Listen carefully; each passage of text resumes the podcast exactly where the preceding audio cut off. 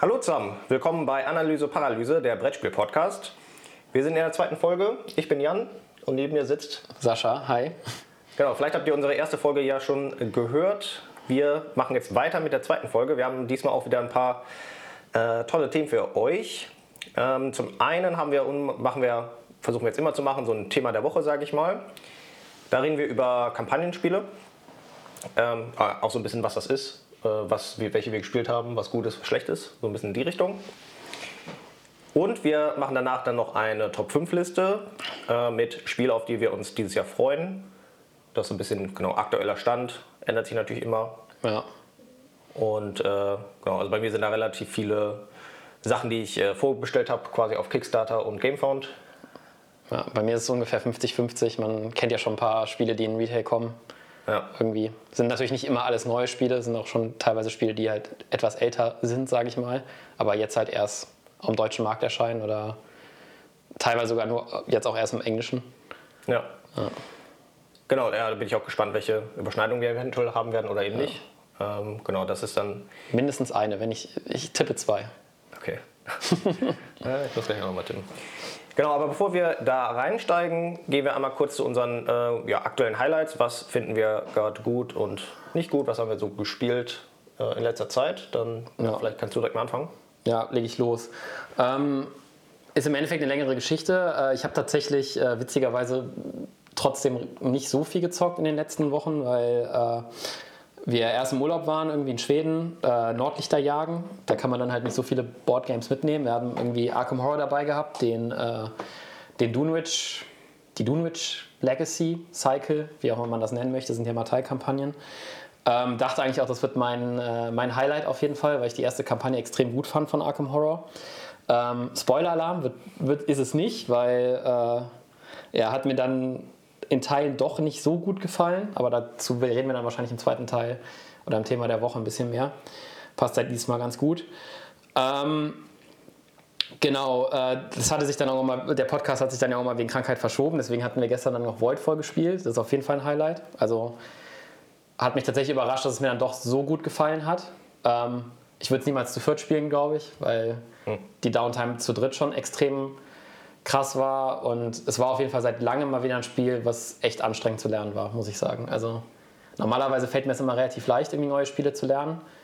Aber das war da schon echt ein, echt ein Brocken irgendwie. Ja, für die, die es äh, ja, vielleicht nicht kennen, Voidfall ist ja von Mind Clash Games. Ähm, und das ist so ein bisschen die äh, Euro-Variante, also ein bisschen äh, weniger mit, Dice, äh, mit äh, Würfel werfen und äh, direkter ähm, Konflikt, sondern mehr, ich sag mal, Ressourcenmanagement, sich langsam aufbauen. Aber vom Thema her halt auch im Weltall. Wir sind in mehreren Galaxien unterwegs. Es ist schon ein Brett. Also ich finde, es ist schon ein trockener Euro am ja. Ende. Also muss man schon sagen. Das ist so zumindest das, äh, womit äh, der Verkaufsslogan so ein bisschen, also das äh, 4X äh, Euro-Game. Ja.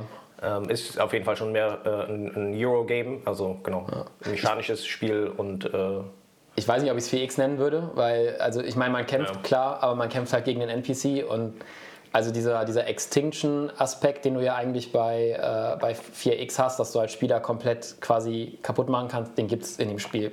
Würde ich jetzt einfach mal sagen, nicht. Also ja, klar, man kämpft ja. vielleicht mal ein bisschen, wenn man irgendwie ein Szenario hat, wo man konfrontativer sich begegnet. Aber ähm, also ich würde jetzt nicht so weit gehen, dass das dann ein vollwertiges X ist. Also wer ein Twilight Imperium erwartet, wird enttäuscht sein. Viele vergleichen es mit Eclipse, das habe ich aber nie gespielt. Das hast du, glaube ich, gespielt. Ja. Ja, ich würde sagen, Eclipse ist ähm, ja auch eher Euro-lastiger als Twilight Imperium natürlich. Aber ähm, ich glaube, das ist nochmal deutlicher noch ein Euro. Also die, genau. Ist auch, also glaube ich, einfach weniger halt wie ein 4X-Spiel an eigentlich. Also das ist ja. jetzt nicht, dass man ja, mega epische Kämpfer hat oder sich krass ausbreitet. Also wir haben uns alle so ein bisschen, also wir haben es halt, ich habe es ein paar Mal solo gespielt, ähm, wir haben es halt gestern zu dritt gespielt. Und also man hat sich schon ausgebreitet, wir haben auch irgendwie zweimal gegeneinander gekämpft, aber das ist, glaube ich, mehr die Interaktion, ähm, also höchstens dann auf der Weltallkarte so ein bisschen, ah ja, der Gegner hat jetzt hier vier Schiffe stehen, dann baue ich vielleicht mal eine Verteidigungsanlage, aber dann ist es auch eigentlich fast nie lukrativ für den Gegner anzugreifen. Ähm, Ja, für mich war es am Ende auf jeden Fall nicht lukrativ, dich anzugreifen, glaube ich. Ich hatte halt auch ein kriegerisches Volk irgendwie. Also ich hatte ja so Guerilla-Nomaden. Also es war ja im Endeffekt mein Volk, was gesagt hat, hey, du möchtest eigentlich jede Runde mindestens dreimal kämpfen. Ja. Ähm, habe ich dann auch mehr oder weniger durchgezogen, aber es wird halt am Ende dann doch schon eng auf der Karte und dann bekämpft man sich halt auch mal gegenseitig. Ähm, ja, genau. Ich glaube, es hat dann nochmal weniger Zufall auch als Eclipse, so was ich zumindest gehört habe. Ja, Aber bei ja. Eclipse hast du ja irgendwie durch, je nachdem, das Setup ist ja nicht so symmetrisch. Also wir hatten ja wirklich komplett 100% symmetrisches Setup. Jeder hatte eigentlich mehr oder weniger die gleichen Chancen und die Asymmetrie entsteht ja dann dadurch, dass du dich entscheidest, welche Technologien du nimmst und halt durch deine Häuser oder Völker, wie auch immer man das nennen möchte. Genau, ja, die, die finde ich spielen sich auch äh, recht unterschiedlich. Also ich hatte dieses Mal ein, eins mit vierer Komplexität. Das hat man, glaube ich, nicht so direkt gemerkt. Also es ist jetzt nicht so, dass man so sagt, okay, wow, crazy, was kann ich hier überhaupt machen? Sondern es war, glaube ich, einfach, um die, das Haus gut spielen zu können. Ähm, ich hatte so einen Effekt, dass ich immer abhängig von der Bevölkerung, die in meinen Sektoren sind, äh, bekomme ich dann am Ende äh, des Zykluses immer Ressourcen. Und ich kriege mehr Ressourcen, wenn es zwei oder weniger sind oder fünf oder mehr. Und ich hatte ganz viele Karten, dass ich dann den einen Würfel hochdrehen konnte und den anderen runter. Und ich glaube, da kannst du dann halt sehr viel planen, dass du sagst, okay, ich drehe jetzt den extra runter und den anderen dann hoch, damit ich bei beiden jeweils in den höheren äh, Ressourcen-Output lande. Ich glaube, das ist so ein bisschen die, ja, der, der Trick dahinter, dass man das halt optimiert so ein bisschen. Aber da habe ich jetzt gar nicht drauf geachtet. Ich habe sogar in der ersten Runde vergessen, mir die Ressourcen zu nehmen. Äh, habe ich mir dann nachträglich äh, einfach genommen. Aber ähm ich, ich glaube, das muss man halt sagen. Ne? Also ich glaube, es ist am Ende halt ein trockenes Optimierungsspiel. Also deine, deine limitierendste Ressource sind am Ende wieder deine Aktionen. Ja. Und die musst du halt möglichst stark rauscashen und dann gewinnst du halt am Ende, wenn du dadurch halt eine bessere Bordposition irgendwie dir erwirtschaftest oder halt dir. Ich würde jetzt nicht sagen, dass man sich eine Engine aufbaut, weil das ist es auch nicht. Man macht eher Fortschritt als eine Engine, hätte ich jetzt gesagt. Ja, ja, du kriegst halt deine Technologien. Technologien, das sind so Engine Pieces, ja. Genau. Ja. Es gibt so einen Asteroidengürtel, dann hast du halt auch irgendwie immer zwei Flotten bekommen, wenn du eine gewisse Aktion gemacht hast. Ja. Und, ähm, und klar, wenn du halt produzierst, klar, wenn du mehr Produktionsgebäude hast und deine Bevölkerung höher ist, ja. produzierst halt mehr. Aber nee, ich würde es auch, auch nicht als Engine-Builder bezeichnen. Ja. Ja. Ist auf jeden Fall ein ganz cooles Puzzle, immer diese drei Aktionen auf den Aktionskarten, die du dann auswählst. Quasi davon darf man ja zwei machen. Oder wenn man eine verstärkte Aktion macht, sozusagen, was man aber nicht oft schafft, äh, kann man auch alle drei von der Karte machen. Das ist halt eigentlich ein ganz angenehmes Puzzle, muss ich sagen. Hat mir Spaß gemacht. Aber das wäre eigentlich nicht mein richtiges Highlight, und zwar äh, jetzt die, die versprochene Geschichte. Ähm, und zwar waren wir auf dem äh, Rückweg von, äh, von Schweden. Und äh, wir sind mit dem Nachtzug dahin gefahren. Und äh, wenn man jetzt aus, also wir sind ja gerade sitzen hier in Köln, im Endeffekt ist da mit dem Zug hinfahren und quasi in ICE steigen bis nach Hamburg. Dann nimmt man einen Nachtzug bis nach Stockholm. Äh, und dann hat man quasi einen Tag in Stockholm und dann kann man wieder einen Nachtzug nehmen nach äh, Kiruna. So, das ist die nördlichste Stadt in Schweden, da sind die Konditionen ganz gut, um äh, Nordlichter zu sehen. Und ähm, wir hatten auf dem Rückweg quasi äh, eingeplant noch eine Übernachtung in Stockholm. Und es ging, war jetzt quasi unser letzter Tag abends und wir wollten eigentlich den Nachtzug nehmen zurück nach Stockholm. Und dann war so ein richtig übler Schneesturm. Es ist kein Flugzeug mehr geflogen, es ist kein verdammter Zug mehr gefahren. Das heißt, wir saßen in diesem äh, beschaulichen 20.000 Seelen-Städtchen fest, ähm, was eigentlich auch relativ entspannt ist irgendwie, weil es ist halt dann nicht wie in Deutschland, dass dir gesagt wird, hey, such dir ein Hotel und wir bezahlen dir das, sondern du kriegst dann einfach eine SMS aufs Handy und es wird gesagt, hey, in dem Hotel gibt es ein äh, Zimmer für dich, kannst du einchecken, kriegst noch irgendwie, kannst du einen Kassenbon einsch äh, einschicken, um äh, irgendwie eine Vergütung für ein Abendessen zu bekommen. Und äh, ja, dann saßen wir da auf jeden Fall fest. Ähm, ganz lustig, super viele Leute kennengelernt. Irgendwie, ich glaube, abends haben wir irgendwie mit Franzosen in der Hotelbar noch was getrunken. Und am nächsten Tag haben wir dann äh, Belgier noch kennengelernt, irgendwie, weil ihr müsst euch vorstellen, es ist ja einfach ein ganzer Nachtzug ausgefallen. Und es ist halt, an dem ganzen Tag ist einfach kein Zug gefahren. Das heißt, äh, dieses ganze Hotel war einfach pickepacke voll mit dem Zug, weil ja alle Leute da gestrandet waren. Und genauso hatte am nächsten Tag ja auch irgendwie keiner mehr, wusste keiner so genau, okay, nimmt man jetzt einen früheren Zug oder nimmt man wieder den quasi einfach den Nachtzug am nächsten Tag. Und dann hing am nächsten Tag war auch einfach die ganze Lobby wieder voll mit Leuten. Ne? Und dann hat man halt tausend Leute kennengelernt. Und dann ähm, saßen wir da in der Lobby und haben eine Runde Arkham Horror gezockt. Und dann ähm, waren da halt eben besagte Belgier Und die meinten dann auch schon zu uns so, ja, hey, wir haben auch Boardgames dabei, wenn ihr irgendwas zocken wollt, sagt einfach Bescheid, wir können euch die leihen und so.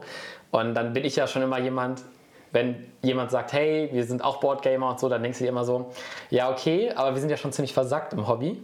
Mhm. Was, spiel, was spielt ihr denn so? Ne? Weil mhm. es gibt auch einfach viele Leute, die sagen, hey, wir spielen auch viele Brettspiele und dann geht es aber irgendwie nicht über Monopoly oder Risiko hinaus.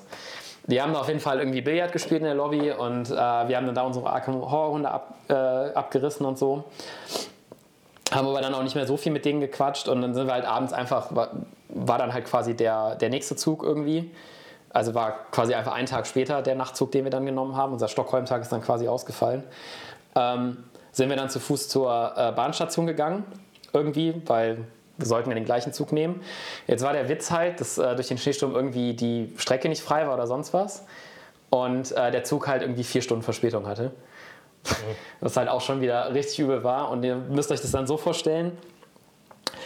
In Schweden äh, oder so weit nördlich in Schweden ist ja dann äh, ist es halt nicht wie bei uns, dass du, wenn du halt so kleinere Bahnhaltestellen hast, dann hast du ja quasi gar kein Haus, wo du reingehen kannst. Ne? Du hast ja quasi nur den Bahnsteig. Was natürlich bei minus 20 Grad ein bisschen unangenehm ist, wenn du dann irgendwie mal drei Stunden auf den Zug warten musst.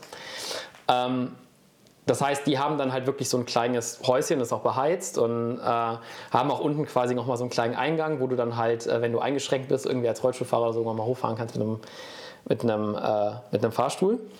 Und jetzt ist natürlich so, wieder den ganzen Tag ist einfach kein Zug gefahren. Das heißt, diese ganze Bahnstation war voll. Außer dieser kleine, winzige Eingang für beschränkte Personen unten. Und, äh, oder eingeschränkte Personen, sorry. Und ähm,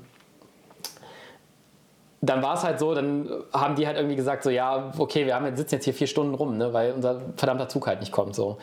Ja, okay, dann lass uns irgendwas zocken. So. Und dann äh, haben die halt irgendwie Quirkel ausgepackt, habe ich seit Ewigkeit nicht mehr gespielt, vor Jahren, ist halt auch so ein relativ simples Legespiel. Ähm, und dann haben wir das halt gespielt, es dauert halt irgendwie, weiß nicht, 10, 20 Minuten. Und dann äh, haben sie auf einmal gesagt, ja, okay, dann lass doch jetzt eine Runde Risiko spielen. und das, also es ist halt irgendwie, irgendwie ist es ein bisschen weird, weil wir belächeln irgendwie Leute immer, die halt quasi noch so am Anfang vom Hobby sind und noch so viel zu entdecken haben, weil Risiko ist ja schon, es ist ja ein reines Lackfest. Du würfelst, hoffst, dass irgendwas Gutes rauskommt, mhm. aber eigentlich ist es nur würfeln, ein paar Karten sammeln. Wenn du Glück hast, kriegst du ein paar mehr Soldaten raus, wenn du Pech hast, nicht so, ne? Aber dieses Bild war einfach so, es, es, war einfach so irre. Ihr müsst euch vorstellen, es war halt wirklich irgendwie, es waren vier Quadratmeter, da waren alle unsere Koffer drin, acht Leute und dann haben, haben wir einfach irgendwie, ein paar Leute hatten halt Hartschalenkoffer, so einen Tisch gebaut mit diesen Hartschalenkoffern, haben da dann das Risikobrett draufgelegt. In dem Ding ist natürlich auch nur ein Bewegungsmelder mit Licht. Das heißt, wir hatten noch kein Licht. Das heißt, was hatten äh, die Belgier gemacht? Die hatten noch so äh, Kopflampen. Also, wenn du halt nachts im Wald unterwegs bist, haben die dann aufgezogen, damit wir Licht haben. Dann haben wir da irgendwie halt irgendwie noch drei Stunden Risiko gespielt. Und es war halt einfach weird. Also ich glaube, das passiert halt mit keinem anderen Hobby, dass du dich dann da so. Ja, also ich, Alina hat noch irgendwie Bilder auf dem Handy. Es, es, war so ein verrücktes Bild, man kann das gar nicht beschreiben, dass man da halt mit acht Leuten dann irgendwie so ein rudimentärer Tisch und dann zockt man da irgendwie Risiko. Ich glaube, viel anderes hätte es auch gar nicht spielen können. Wir haben dann irgendwie von einem anderen Spiel noch die, die Box zum Würfeln genommen, mhm. damit wir überhaupt würfeln können. Ähm, und tatsächlich hatten die Leute auch einfach super viel Spaß an Risiko. Das ist halt voll verrückt. Also es ist ja, also wenn ich jetzt, wenn mich jetzt einer fragen würde, hey, lass Risiko zocken, würde ich sagen, nee, kein Bock. Hm. Warum auch? Und, aber die hatten da so viel Spaß bei, so viel Trash-Talk. Also es war schon echt lustig. Hat mir auf jeden Fall die Zeit äh, versüßt, auf die Bahn zu warten. Also ich glaube, es wäre sonst wesentlich langweiliger gewesen. Und äh, deswegen ist es halt eher dieses Happening, äh, was da mit Boardgames doch möglich ist, so über ja, das ist verrückt, ja. ja. Ländergrenzen hinweg und so. Und dann ist halt irgendwann der Zug... kennt auch jeder. Also, ne? Das ist ja dann also genau. Sprachen gleich. Und, äh es kann jeder zocken. Also es war, war natürlich auch belgisch, aber ist ja egal. Also die ja. muss dann nur die Länder matchen. Ne? Und ja. Das kriegst du dann aber im Zweifel noch mit einem Google Translate hin. Und äh, dann haben wir nachher auch mit, dem, äh, mit einem von den Pärchen, die meinen so, boah, ja, wir, wir, zocken auf jeden Fall richtig viel. Dann haben wir auch ein bisschen gequatscht und dann habe ich auch gemerkt, okay, die sind noch sehr am Anfang, also die kennen auch nicht so viele Games. Mhm. Ähm, haben dann aber tatsächlich äh, ein Richard Garfield Game noch ausgepackt. Und zwar der große Dalmuti. Hast du davon schon mal gehört? Nee, gar nicht. ist äh, im Endeffekt ein Stichspiel. Also die Reise ging dann quasi weiter. Vier Stunden verspätet kam unser Zug. Der musste dann aber nochmal drei Stunden fahren, so damit wir dann um nachts um ein oder zwei Uhr in den Nachtzug steigen konnten, irgendwo weiter später. Okay. Weil der Nachtzug gar nicht so weit nördlich fahren konnte wegen diesem ganzen Wetter. Okay, das heißt, wir haben dann einfach noch zwei Stunden diese große Daimuti gespielt. In Deutschland kennt man es, glaube ich, eher unter dem Namen Arschloch als Stichspiel. Also so habe ich es früher genannt in der Schule. Okay, aber Das das ist spielen wir noch mit normalen Karten eigentlich. Genau, eigentlich hast du ein normales Skatblatt und ähm, musst dann quasi mal überbieten. Also 7, 8, 9, 10, Bube, Dame, König, Ass. Aber wenn du jetzt zum Beispiel zwei 10 hast, dann kannst du auch nur mit zwei Buben, zwei Damen, zwei Königen und so weiter drüber. Ass ist immer Trumpf und wer als erster quasi all seine Karten äh, weg hat, ist halt König.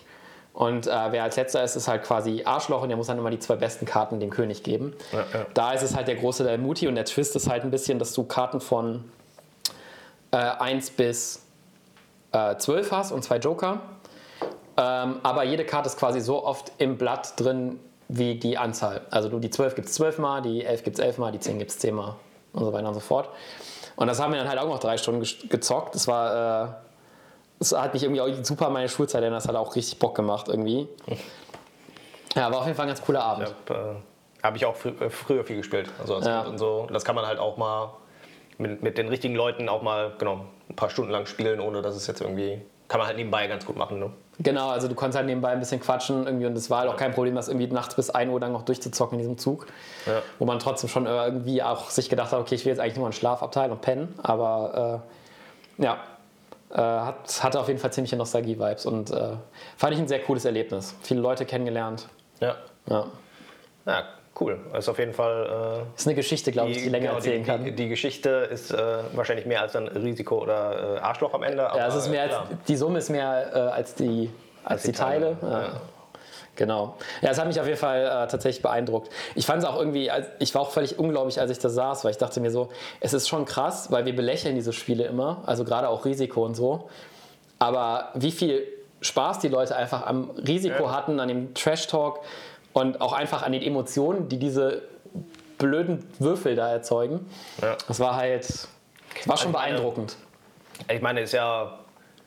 Viele Aspekte werden ja trotzdem auch noch übernommen von Risiko, sag ich mal. Ne? Also dieses generelle, du musst irgendwie, ne, du bist irgendwo, musst dich ein bisschen ausbreiten, hast dann die Würfel, wo du natürlich auch äh, hohe Hochs er- erzeugst und äh, tiefe Tiefs, wenn du halt Ja. Glück hast oder nicht. Ne? Also es gibt ja schon durchaus Aspekte, die dann äh, die in aktuelle Spiele noch übertragen sind. Ja. Ne? Und klar ist, ich meine, ich habe früher auch mega viel Risiko gespielt und Ja. hatte auch mega Spaß dabei. Ne? Aber es ist halt dann irgendwann, ist man dann, äh, wenn man andere Sachen kennenlernt, äh, da ein bisschen raus. Aber ähm, Ich war auch ein bisschen neidisch, weil ich dachte mir so, boah, das ist krass, also ihr könnt halt Risiko noch so feiern und es gibt noch so viele andere coole Brettspiele irgendwie ja. und die ihr noch irgendwie alle entdecken können und äh, ich, ich denke mir dann halt, also ich denke dann zum Beispiel an gestern Abend zurück und wir hängen uns dahin, spielen fünf Stunden Voidfall und schmelzen uns äh, unser Hirn weg, irgendwie, damit wir überhaupt noch was fühlen, so gefühlt. Das ist schon ein bisschen weird irgendwie, also auch wir sind schon hart abgestumpft. viele, Ja. Ja, ja.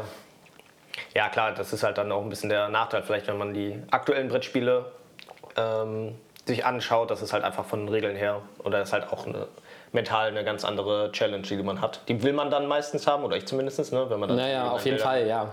Man will dann irgendwie optimieren und überlegen und wenn ich das mache, dann mache ich das und so. Aber klar, Risiko ist natürlich dann ein bisschen einfach nur. Du willst halt diese Agency haben, ja, genau. Ja. So, sorry für die lange Story, aber ja. ja, nice auf jeden Fall. Ja. Ich, glaub, ich dachte, es ist äh, it's worth sharing, wie man so schön sagt. Ja. Ja, ja ich habe ähm, von, von meinen aktuellen Highlights, ja, Voidfall habe ich schon ein bisschen, äh, haben wir schon erzählt. Ähm, ich kann vielleicht noch mal kurz auf den Solo-Modus eingehen von Voidfall, weil den finde ich äh, extrem gut. Ist eigentlich, finde ich, so der beste Solo-Modus von einem Brettspiel, den ich bisher gespielt habe. Tatsächlich. Weil ähm, ich habe da auch ein, ein Video auf meinem Kanal zu gemacht, wo man, wo man das, glaube ich, ganz gut sieht. Es gibt halt immer so Krisen, die man aufdeckt und das ähm, zwingt einen dann, also immer bevor man dran ist, deckt man die Krise auf und dann sind dann bestimmte Bedingungen, die man erfüllen muss, um die Krise abzuwerfen.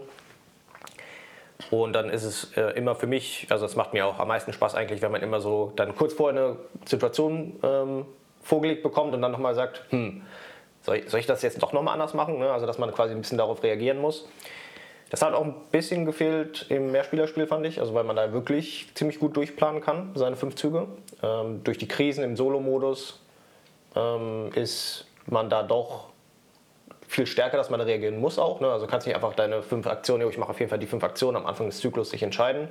Nee, weil ne, dann kommt eine Karte und da steht dann, ja, ja, du musst mach die Politikaktion und bezahl irgendwie zwei extra Geld, um die Krise abzuwerfen. Mhm.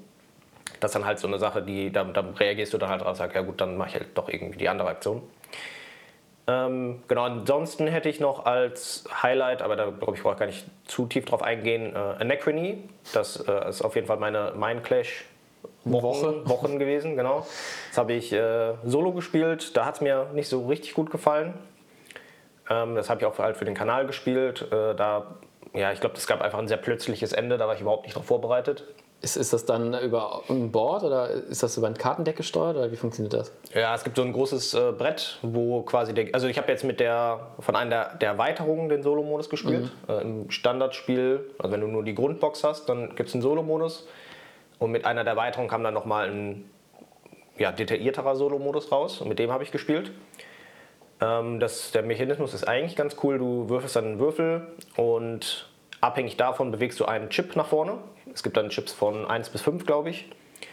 Und den Chip bewegst du nach vorne mit der, mit der Zahl und dann machst du die Aktion, wo der Chip hingeht. Hm. Und alle Chips laufen quasi auf verschiedenen Kreisen rum und dann hast du so ein bisschen das Gefühl dafür, was der Bot machen kann, aber du weißt halt nicht genau, weil es abhängig davon ist, was du halt würfelst. Und ja, für die, die Anachrony nicht gespielt haben, das ist ja so ein ähm, ja, Worker-Placement-Spiel, also ja. Arbeiter-Einsatzspiel, wie man so schön auf Deutsch sagt. Ähm, wo man genau seine Arbeiter in auch ähm, Mech-Suits reinsetzt und die dann auf den Plan setzt und dann bestimmte Aktionen macht. Und vom Thema geht es auch ein bisschen darum, dass so ein Meteorit einschlägt. Dann ändert sich das Spiel nochmal. Das ist so Richtung ja, zwei Drittel des Spiels, mhm. schlägt er dann ein und dann geht es so langsam Richtung Ende. Ja. Und dann ist aber, wenn ein paar Aktionen gemacht wurden, dann ist das Spiel einfach sofort vorbei. Und ich habe halt nicht damit gerechnet, dass der Gegner zufällig durch meinen Würfeln genau die Aktion macht. Und dann war es halt direkt, äh, nachdem der Meteorit eingeschlagen ist, war es direkt in der nächsten Runde vorbei. Das äh, deckt und, sich ziemlich äh, mit meiner ersten Partie. Also ich weiß nicht, ob du dich noch erinnerst, aber meine erste Necrony-Partie war ja im Endeffekt auch so, dass wir zu dritt, glaube ich, oder zu viert gespielt. Nee, wir haben zu viert gespielt. Zu viert, ja. Und dann hat auch irgendwer das Spiel sehr, sehr schnell ausgemacht. Und dann saß ich da und dachte mir so, ja, okay, krass, jetzt ist schon vorbei. So. Das war auch ziemlich schnell ja, nach dem Meteoriteneinschlag. Ja. ja. Ja, da muss man dann, genau, ist halt so ich glaube, da muss man rechnen, einfach. Genau. Ich bin nicht tendenziell nicht so richtige Freund von. Ich finde eigentlich immer besser, wenn ich weiß, wie viele Züge es gibt. Ja. Äh, Planbarkeit und so. Ähm, aber ich habe es dann nachher nochmal zu zweit gespielt, da hat es mir wieder sehr gut gefallen. Und genau. Mit welcher Erweiterung habt ihr gespielt? Wir haben mit der, also es war nur ein Modul vom Basisspiel, glaube ich. Ah, okay, das war jetzt nicht Fractures of Time oder sowas. Nee, nee, das war ein ganz kleines Ding, dass man ah. ähm, seinen Mac nochmal upgraden kann und dann kann man mit dem ähm, aus, der, ähm, aus der Stadt rauslaufen quasi und dann noch Entdeckung machen. Mhm. Und dann ähm, ja, kannst halt da noch was machen. Also eigentlich ein Spot mehr, wo du hingehen kannst. Und, ähm, aber ich würde, was ich ein bisschen gemerkt habe, ich würde auf jeden Fall nicht mehr als ein Modul extra spielen mhm. glaube ich, weil ich habe halt das gemacht, zum Beispiel. Also wir haben ja zu zweit gespielt, äh, mit einem Freund zusammen. Ich habe halt die Aktion gemacht und der andere hat die halt gar nicht gemacht. So ungefähr. Also weil der einfach, das ist auch so ein bisschen, ähm, du, wenn du es machst, dann machst du es halt mehr. Ne? Du upgradest dein Mac dann richtig fett und dann hat der richtig viel ja. Power und dann gehst halt jedes Mal dahin, weil es halt gut ist. Ja. Und wenn du das nicht halt direkt am Anfang machst, dann denkst du so, nee, alle anderen Sachen sind jetzt eigentlich besser für mich. Und ich kann mir vorstellen, wenn man dann halt mit mehreren Modulen spielt, dann hat jeder so, oh ja, der eine macht das Modul, der andere macht das Modul, der andere das. Und dann hast du halt keine, also dann hast du diese, diese äh, Enge von diesem äh, Worker Placement Spiel halt nicht mehr, ne? weil dann hat halt jeder, geht halt einfach auf, auf seine Plätze, auf sein Modul und ich, dann ich, verlierst halt so ein bisschen die Interaktion. Äh, ich weiß auch nicht, ob Anachrony so ein, also ich beschwere mich ja schon darüber, dass es zu lang ist. Aber ich glaube, das ist schon ein Spiel, was du halt auch auf jeden Fall zu dritt oder zu viert spielen willst. Und diese ganze Modulfülle, glaube ich, macht das Spiel auch einfach noch unattraktiver. Also ich glaube, es wäre, das Spiel wäre besser, wenn es einfach ein oder zwei Erweiterungen gäbe. Und also ich bin, ich glaube, ich bin generell kein Freund von diesem ganzen Modulkram, weil dann, ich kann es verstehen, das ist irgendwie cool, weil dann kann jeder so ein bisschen das Spiel anpassen, seine Bedürfnisse. Aber für mich macht es das dann halt einfach noch unattraktiver, das Spiel rauszubringen, weil ich immer denke, oh, das Modul habe ich noch nicht gespielt, das habe ich noch nicht gespielt, ich kann die jetzt auch nicht einfach reinnehmen. Die sind auch nicht Ich glaube, das. Das halt irgendwie, ich finde, das macht es wieder schwieriger, das Spiel an sich auf den Tisch zu bringen, einfach. Ich meine, du hast jetzt auch die, also ich habe das ja von dir ausgeliehen und du hast auch direkt die Infinity Box. Äh, Das ist, glaube ich, auch kein, eigentlich kein guter Einstieg in Anachrony, weil, wie gesagt, das Modul, Ja. mit dem wir jetzt gespielt haben, war vom Basisspiel. Und wir haben ja eigentlich noch gar, mit, mit gar nichts aus den Erweiterungen gespielt sonst. Also äh, gut, ich habe den einen Solo-Modus gespielt, aber ähm, ich glaube, bei dem Spiel reicht es auch vollkommen, sich erstmal nur das Basisspiel zu holen. Würde ich tatsächlich äh, in Teilen widersprechen, weil mir gefällt halt dieses, dieses Würfelding ja überhaupt nicht, wo du dann quasi diese. Aber das Modul, mit dem ich gespielt habe, das. aber äh, ist das in der, wahrscheinlich, wenn du jetzt die Essential Edition holst, ist, ist das Modul wahrscheinlich mit drin. Ich Ja. weiß halt nicht, ob es im Originalbasis-Game drin wär- war. Nee, das war nicht Doomsday. Doomsday ist noch ein anderes. Ja. Ziemlich sicher war das, also das war halt in dem Basisregelheft, sag ich mal. In, also es müsste genau in der Essential Edition sein. Ja. Genau, hast du noch ein zweites Highlight? Sonst Nee, tatsächlich nicht. Also ich habe ja im Endeffekt Voidfall war ganz nice. Und äh, genau, meine, meine, meine Spielen in Kiruna im hintersten Kabuff äh, Risiko mit äh, Leuten aus Belgien. Das waren meine Highlights. Ja, dann können wir direkt zum Thema der Woche gehen. Ähm, ja, wie eben erzählt, wir reden heute ein bisschen über Kampagnenspiele. Ja, ja, was ist denn ein Kampagnenspiel? Genau, dann können wir direkt mit damit anfangen. Das ist erster also, Streitpunkt. Genau, für mich ist das, äh, also es gibt ja auch noch mal Legacy-Spiele. Ähm, das ist noch mal eine Unterkategorie von Kampagnenspielen, hätte ich gesagt. Ähm, also Kampagnenspiele für mich ist ein Spiel, wo du mehrere Sessions hintereinander spielst, also mehrere Partien. Und du hast Elemente, die übertragen werden von einer Partie in die nächste. Das heißt, in der ersten Partie spielen wir, ich level in der ersten Partie auf und dann in der zweiten Partie bin ich das Level. Ne? Oder ich habe kann natürlich beliebig komplex sein. Ich habe noch irgendwelche Gegner nicht besiegt und die sind am nächsten, in dem nächsten Spiel wieder drin.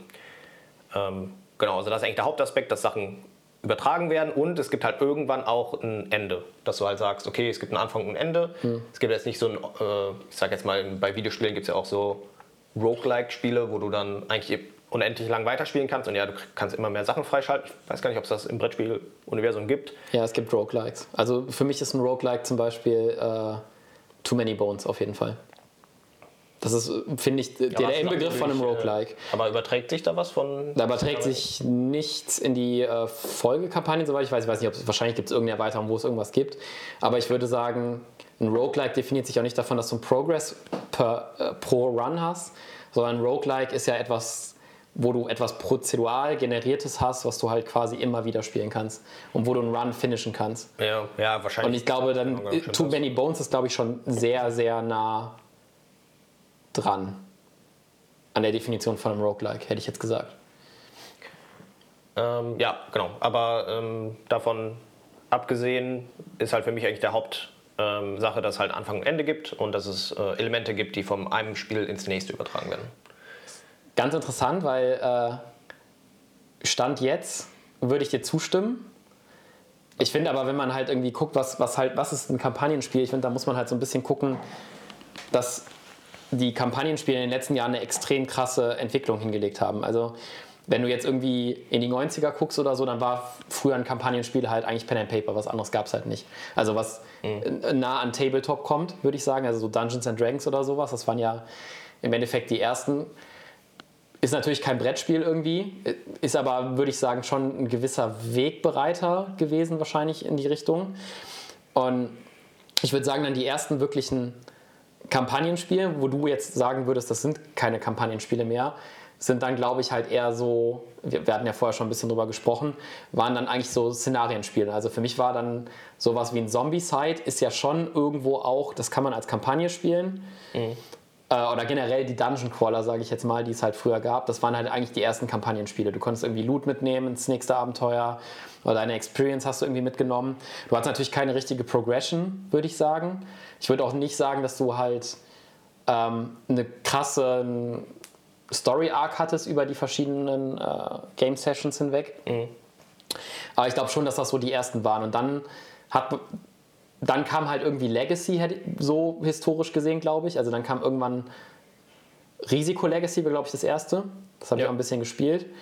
Äh, habe es aber nie durchgespielt tatsächlich. Ich habe äh, äh, ein Freund von, von mir hat das, äh, hat da super viel Arbeit reingesteckt und hat das halt quasi alles foliert mit, äh, mit Klett und so und hat das dann immer wieder resettet. Ich glaube, der hat es halt fünf, sechs Mal angefangen und irgendwann hat er gesagt, okay, ich gebe auf, ich werde das niemals durchspielen. Ja. Äh, aber ich glaube, das waren so die ersten Spiele, wo dann die Spiele wirklich angefangen haben, okay, je nachdem, wer gewinnt oder was in der Partie passiert, ändert sich das Board dauerhaft. Also ich glaube, das bekannteste war dann irgendwie äh, Pandemie Legacy irgendwie, was auch am erfolgreichsten war, also das erste. Ähm, und ich glaube, das hat lange Zeit dann diese, diese Stories irgendwie auch so ein bisschen, oder diese Storyspiele definiert oder Kampagnenspiele. Die waren natürlich dann irgendwann zu Ende und dann hast du sie eigentlich in die Tonne getreten, mehr oder weniger. An der Stelle vielleicht auch nochmal, also der genau, Legacy ist halt auch nochmal ja. ein expliziter Begriff, sage ich mal, wo, wie ich gesagt habe, eben ähm, in meinem Kopf ist das quasi eine Unterkategorie von den Kampagnenspielen. Man spielt halt eine Storyline auch durch, es gibt ein Anfang und Ende, man hat übertragene Mechanismen. Und dann ist aber, kommt noch dazu, wie gesagt, angefangen mit Risiko und aber das, ich glaube, bekanntere ist dann äh, der Pandemie, äh, Pandemie äh, äh, Season 1, dass man Komponenten wirklich kaputt macht. Und man kann quasi nicht mehr zurückgehen. Das heißt, wenn ich das Spiel jetzt durchgespielt habe, kann ich nicht hingehen, das verkaufen und ein anderer kann das nochmal von neu anfangen. Genau, man klebt Sticker, man, man zerreißt Sticker, Karten. Genau. Das ist dann nochmal die, krassere Variante eigentlich. Also ja. wirklich ein, äh, eine Legacy, die man da aufbaut in seinem eigenen Spiel. Äh, manche Legacy-Spiele kann man am Ende dann beliebig oft weiterspielen, auch wenn mhm. die Story vorbei ist. Ähm, bei Pandemic jetzt nicht, bei Risiko ging das zum Beispiel. Da kannst du, glaube ich, auch danach weiterspielen. Ja, ich glaube, mit Pandemie kannst du theoretisch auch mit dem Board weiterspielen. Ich glaube, es hat aber einfach keiner gemacht. Ja, genau. Es gibt halt also zumindest beim ersten, ich habe das erste gespielt. Die, die neueren ähm, Spiele ja. machen das halt mehr, weil ist halt auch sonst ein bisschen, finde ich halt ja. auch. Ich habe äh, auch Pandemic gespielt und habe das dann weggeworfen. Ist halt auch ein bisschen schade, aber äh, eine extra Box hier. Ich, ich glaube, das war immer ein Kritikpunkt an den Spielen, dass sie quasi, äh, also dass es halt einfach nicht nachhaltig ist. Ich meine, da ja. braucht man auch nicht drüber zu reden, ist es halt auch einfach nicht. Ja. Ähm, und ich glaube, das ist dann auch ein bisschen irgendwann abgeflacht und dann kam quasi irgendwie, ich weiß gar nicht mehr, was das erste Spiel war. Das erste, was ich würde halt sagen, irgendwie schon Gloomhaven wahrscheinlich. Also irgendwie kamen dann halt die Kickstarter und dann haben halt Leute wirklich angefangen, Stories zu schreiben für diese Brettspiele. Riesige Hefte, 90 Stunden plus Kampagnen. Ähm, und ich glaube, das ist halt das, was heutzutage irgendwie ein Kampagnenspiel definiert irgendwie diese, diese großen Boxen, wo du irgendwie eine Story hast, also sei es irgendwie ein Gloomhaven, sei es ein Ains Trespass Odyssey oder wie sie alle heißen irgendwie, mhm. äh, oder ein Tainted Grail. Und äh, ich glaube, heutzutage ist es so, dass du dann halt auch, dass sich die Brettspiele da sehr viel von den Open World Videospielen geklaut haben, würde ich jetzt mal sagen. Ja. Legacy ist mittlerweile auch gefühlt halbwegs tot. Ist jetzt vor kurzem irgendwie Zug um Zug Legacy, glaube ich, rausgekommen. Aber ich glaube, eigentlich sind Story Games quasi jetzt weiter. Und ich glaube, im Moment sind Story Games halt wirklich das, wie du es beschrieben hast und keine Szenarien-Games mehr. Aber ich glaube, sie ja. kommen halt von den Szenarien-Games im Endeffekt. Klar, vor, als Zombies halt rausgekommen ist, hätte man wahrscheinlich gesagt, ja, das ist eine Kampagne, die man durchspielen kann. Macht, macht man dann meistens nicht. Ich weiß nicht, mhm. ob du das. Ich, haben bestimmt Leute gemacht, aber ich habe das jetzt auch nicht gemacht. Ich habe einfach gesagt, äh, ich spiele heute mal Szenario 15. Ich habe jetzt nicht gesagt, ich spiele erst 1, dann 2, dann 3, dann 4. Ja. Halt einfach, äh, ja. Dann ja vielleicht ein kurzes äh, Überblick. Äh, ich habe eben einmal durchgerechnet. Ich habe insgesamt 21 Kampagnenspiele gespielt. Ich komme nur auf 10. Und ich habe sogar 12 davon beendet, weil das äh, werden wir gleich sicherlich mal besprechen. Ähm, Kampagnenspiele anfangen und beenden äh, sind auf jeden Fall zwei unterschiedliche Sachen. Und äh, du hast von deinen 10? Äh, ich habe tatsächlich eigentlich nur eins beendet, nämlich die Tainted Grey Kampagne, die erste. Mhm.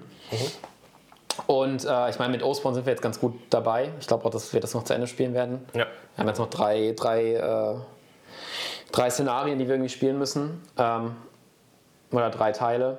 Ich denke mal, das werden wir auch noch spielen. Ähm, ja, ich, ich glaube, ich bin halt, also ich bin auch einfach ganz ehrlich, ich bin ziemlich kampagnenmüde, weil ich finde, Kampagnen nehmen halt einen riesen Stellenwert ein. Und ähm, es, ist, es ist schon anstrengend, die zu spielen, weil das beste Beispiel ist eigentlich irgendwie so, wie, wie das halt standardmäßig mit Kampagnen läuft, ist irgendwie. Ich bin ja kein großer Fan von Gloomhaven. Und wir haben irgendwie Gloomhaven gespielt, es hat Spaß gemacht, das war irgendwie cool. Aber dann haben wir irgendwie 10, 15 Szenarien gespielt und dann, wir haben zu viert gespielt und es ist halt, es hat immer irgendwie drei, vier Stunden gedauert. Es war immer super viel Micromanagement. Du hast es halt immer eine halbe Stunde Minimum aufgebaut und wieder abgebaut. Das heißt, du hast es halt irgendwie teilweise auch einfach unter der Woche kaum spielen können, sinnvoll. Ähm, und dann hat man halt irgendwann einfach keinen Bock mehr. Und ist zumindest bei mir so. Und dann trägt das halt irgendwie nicht über 90 Stunden. Mhm. Ähm, deswegen hat, glaube ich, zum Beispiel Tainted Grail für mich funktioniert. Und deswegen funktioniert, glaube ich, auch Oathborn für mich, weil es halt einfach nicht so lang ist. Also Tainted Grail haben wir zum Beispiel nur zu dritt gespielt. Das hat ganz gut funktioniert. Das kannst du aber auch zu jeder Zeit pausieren quasi eigentlich und wegspeichern. Mhm.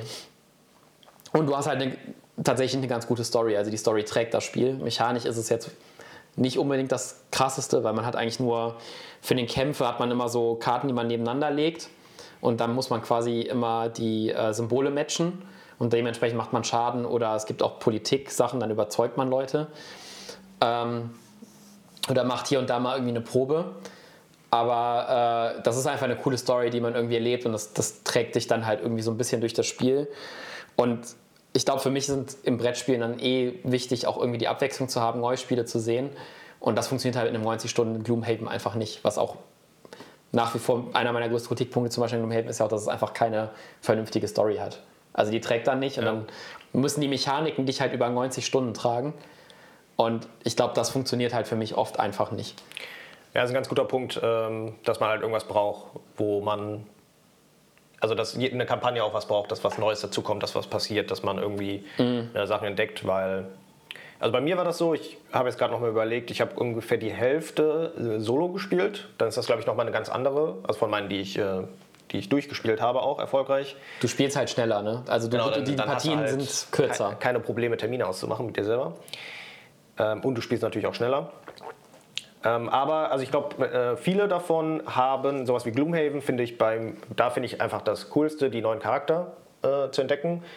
Wobei ich mittlerweile auch finde, das hätten ja auch ein, anstatt 15 Szenarien zu spielen, fände ich das auch okay, wenn nach 10 Szenarien man schon einen neuen Charakter freischaltet.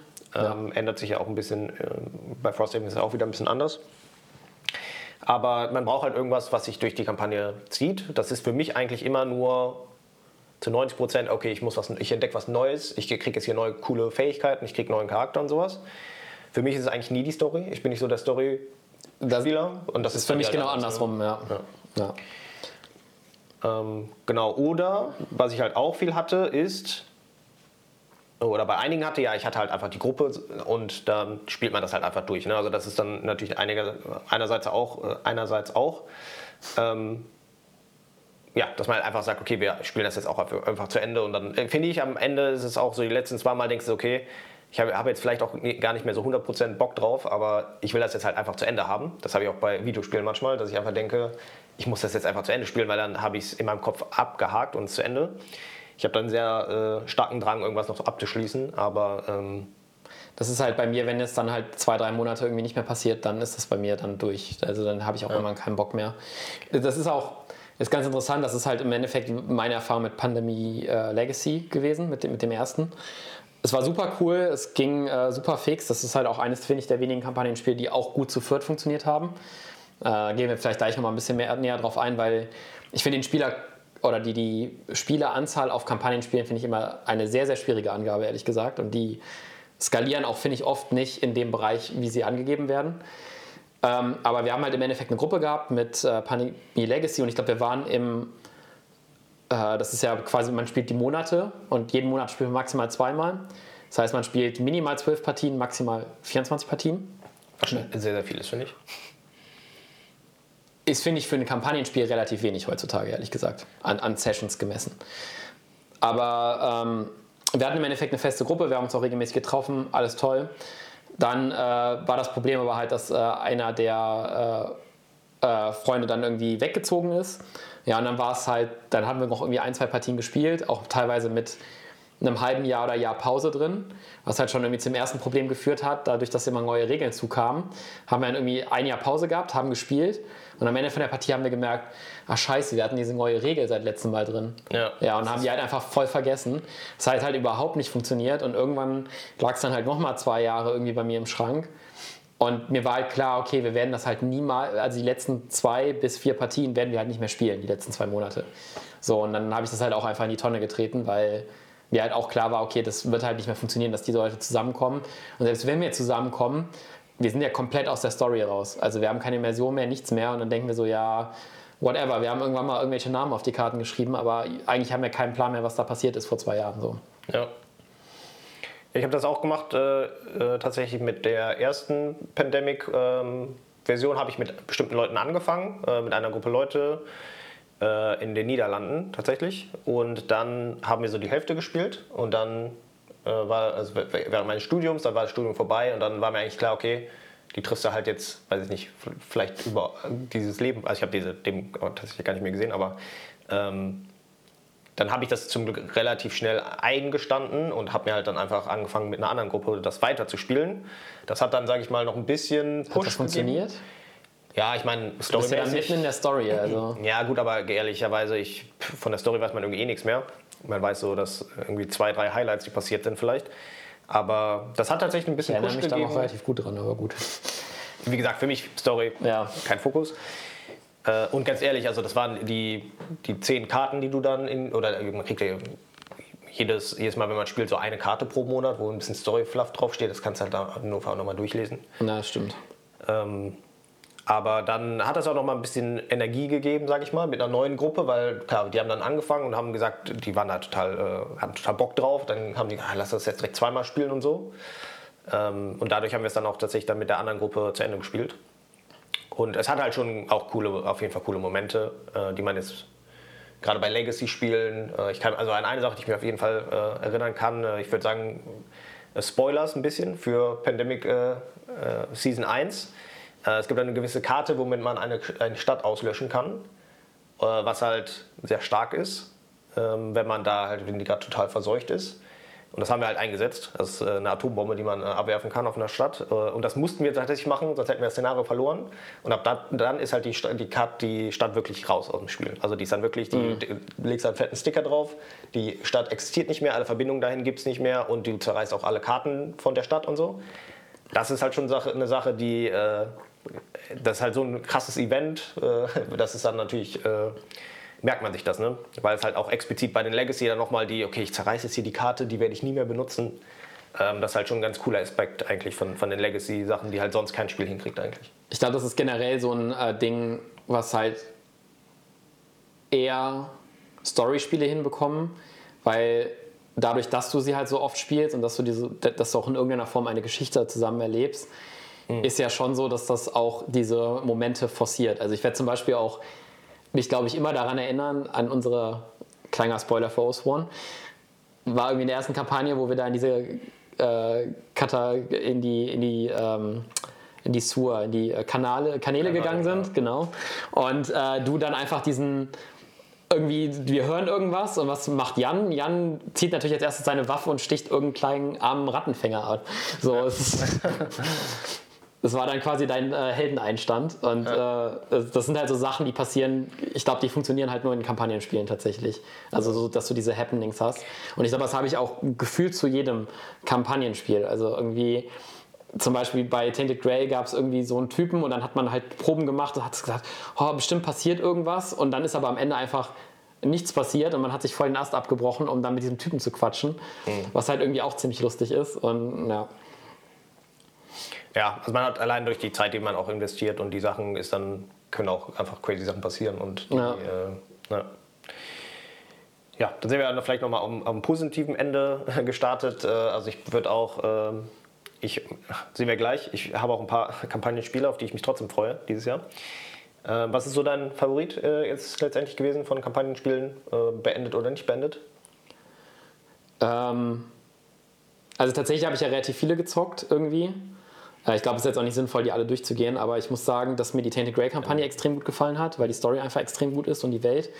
Es ist manchmal ein bisschen sehr grimdark. Also ich bin kein großer Fan von diesem äh, ähm, oh, es ist alles so schrecklich und dunkel und äh, wir werden alle sterben. Äh, aber es ist halt, wenn du das 50 Stunden machst, dann nimmst du es halt irgendwann nicht mehr ernst. Das ist, glaube ich, so das einzige Manko, was ich bei Tainted Grail irgendwie da lassen kann. Aber ich muss halt schon sagen, storytechnisch und Worldbuilding-technisch war es auf jeden Fall das Beste, was ich bis jetzt, bis dato gespielt habe. Ist aber jetzt auch wieder, wenn jetzt irgendwer hier zuhört und sagt, boah geil, ich möchte das holen und wir zocken das zu viert, stop it, auf gar keinen Fall. Am besten, glaube ich, funktioniert es zu zweit. Mhm. irgendwie, wahrscheinlich noch zu dritt. Ähm, und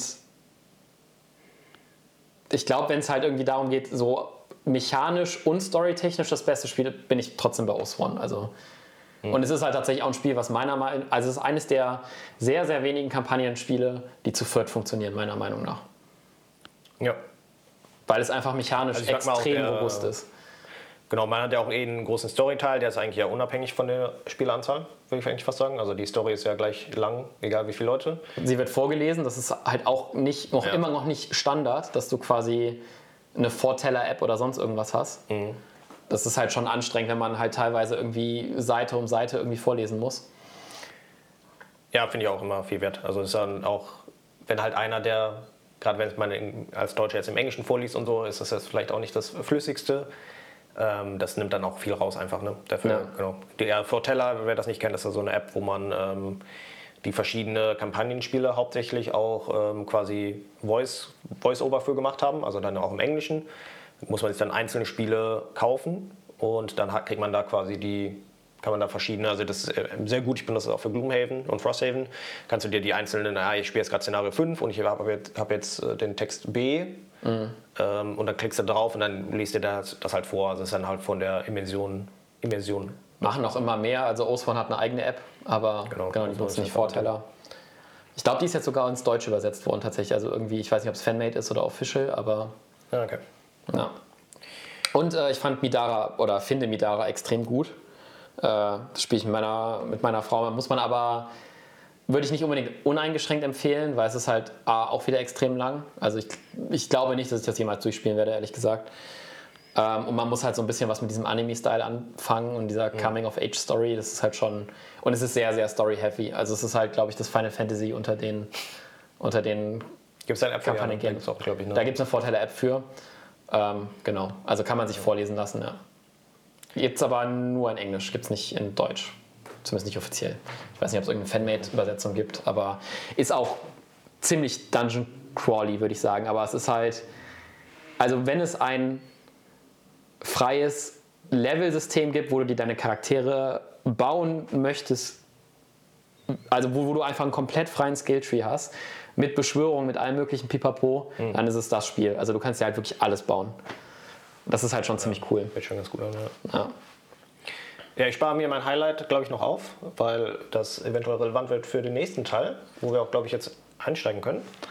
Ähm, glaubst du, man schafft. Ich habe noch ein paar Fragen. Glaubst du, man. Äh, glaubst du, man schafft mehr als eine, ein Kampagnenspiel gleichzeitig zu spielen? Oder Also ich habe- Du, du spielst sogar mehrere gleichzeitig. Genau, Ne? ich spiele aktuell ein. Also bis vor kurzem habe ich drei gleichzeitig gespielt. Ich habe Osworn gespielt äh, mit der Scythe-Kampagne. Also Scythe ist generell, finde ich, kein Kampagnenspiel. Ähm, aber es gibt da ja eine extra Erweiterung, die eine Kampagne dann hat. Die habe ich gespielt und ich spiele aktuell immer noch Pandemic äh, Legacy äh, Season 0. Genau, das waren drei gleichzeitig. Also es geht, also klar, man kann halt, was natürlich gar nicht geht, ist, dass man mit derselben Gruppe mehr als eins spielt, weil dann ist immer die Frage, ja, welches spielen wir jetzt? Ja. Ähm, du kannst halt eigentlich maximal pro Gruppe, mit der du dich regelmäßig trifft, eins spielen. Aber dann ist halt auch die Frage, willst du das? Ne? Also ich habe jetzt auch gemerkt, drei sind viel zu viel. Ähm, Du schaffst dann halt, du spielst dann halt andere Spiele. spielst halt nicht. dann genau andere Sachen halt nicht mehr. Äh, deswegen finde ich halt auch ganz gut so ein, ähm, wenn man quasi auch so einen Spieletreff hat, wo man hingeht, da geht das natürlich eigentlich nicht, dass man den eben explizit hat, um andere Sachen zu spielen, sag ich mal. Ne? Ähm, genau, also ich hätte es gesagt, so pro Gruppe kann man maximal halt eins. Also pro Gruppe, mit der man sich wirklich regelmäßig trifft. Also ich glaube, ich würde nicht mehr, mehr als eins spielen irgendwie Ja. parallel. Es ist halt schon ich schwierig. eins noch äh, solo nebenbei gespielt. Da habe ich noch Legacy, Legacy of You gespielt. Okay. Aber das äh, genau, ist immer eine andere Sache. Na, krass. Was hältst, du, was hältst du davon, wenn man diese, wenn man quasi so äh, Kampagnenmodule in Spiele verbackt, die eigentlich gar keine Kampagnen von sich aus sind? Also Size hast du jetzt schon genannt zum Beispiel, aber es gibt ja auch irgendwie ähm, hier Revive hatte ja im Endeffekt auch eine Mini-Kampagne drin. Ja, Ähm, da kommt wieder das Wort Kampagne. Ne? Das hat für mich jetzt in unserer, oder wie wir es eben besprochen haben, wäre es gar keine Kampagne. Ähm, also genau, was wir meinen, ist halt so ein bisschen äh, Ein Kampagnenmodul. Partie ne? 1 und dann hast du ja nur das Basis und dann hast du, spielst du Partie 2 und dann schaltest du ein, eine neue Sache frei. Ich, ich weiß halt nicht, wie es bei Size ist. Also Size ist ja im Endeffekt auch ein Kampagnenmodul. Vindication hat zum Beispiel auch so ein Das ist aber ein Legacy-Modul. bisschen anders, würde ich sagen, in, Ja? in Zeilen. Ja. Also man hat gar nicht das, ja, ein bisschen schon, ja, doch eigentlich ein bisschen schon. Also man hat schon so, dass neue Sachen dazukommen, äh, mit denen mal, die man spielt. Aber man hat halt wirklich, ähm, man hat halt seine Fraktion, man, man schreibt sich natürlich auf, wer gewonnen hat. Man äh, schreibt sich auch auf, wie viel Geld man verdient hat. Also bei Sai gewinnt am Ende einer Partie der, der das meiste Geld gesammelt hat. Und diesen Betrag schreibst du dir aus. Und den kannst du zwischen den Partien auch ausgeben, um Upgrades zu kaufen und so Sachen. Also du hast schon so einen richtigen Mechanismus, der über weiterführt. Bei sowas wie Revive ist es halt einfach nur, du kannst halt jeden Teil auch mit anderen Leuten spielen. Also du, es trägt ja eigentlich nichts von einer in die nächste Kampagne über. Du spielst das einmal, Es kommen halt neue Sachen rein quasi. Ne? Genau, und du hast halt, ne, dann beim nächsten Mal spielen ist halt eigentlich eher ein, für das erste Spiel empfehlen wir, ohne das ganze extra Zeug zu spielen. Fürs zweite Spiel empfehlen wir, mit dem dazu zu nehmen. Ja, okay, ja, Revive ist wahrscheinlich ein schlechtes Beispiel. Aber es gibt ja doch durchaus irgendwie mehrere Spiele, die jetzt quasi Kampagnenmodule haben. Also, Ja, ich meine, kommt immer noch oder an. Erweiterung. Wie gesagt, wenn es für mich, wenn die halt, wenn es halt keine richtige Kampagne ist, ist es halt ein bisschen, also bei Revive habe ich das auch nicht gemacht, habe ich einfach alles freigeschaltet. Ich sehe das dann eher so als, wie gesagt, Vorschlag, wenn du das beim ersten Mal spielst, dann, oder ne, füge diese Module quasi in, Sa- in dieser Reihenfolge hinzu. Dann finde ich das okay, aber ist halt ein bisschen bescheuert, dass du dann sagst, jo, ich nenne es jetzt eine Kampagne und äh, es gibt jetzt auch von mir sogar eine Storyline, wo dann irgendwie eine, eine Karte ist, weil bei Revive ist ja auch irgendwie eine halbe Karte, die du jedes Mal lesen kannst. Ja, die Story ist ja meistens dann super dünn. Ist Ja. ein bisschen Quatsch. Ich habe, gesagt, bei Revive einfach alles aufgemacht und mit angespielt. Ja. Ich, äh, ich weiß nicht, ich bin halt irgendwie ehrlich gesagt kein Freund davon. Also ich finde es auch ein bisschen komisch, dass man Size dann nochmal so eine, so eine Kampagne drüber bügelt und dann eine Erweiterung vorausbringt oder so. Ähm, ja. Ja, also die fand ich äh, ganz gut tatsächlich. Also, wie gesagt, das war jetzt nicht, hat sich jetzt für mich nicht so dran gepappt angefühlt. Man hat halt wirklich ein System gehabt, wo man ähm,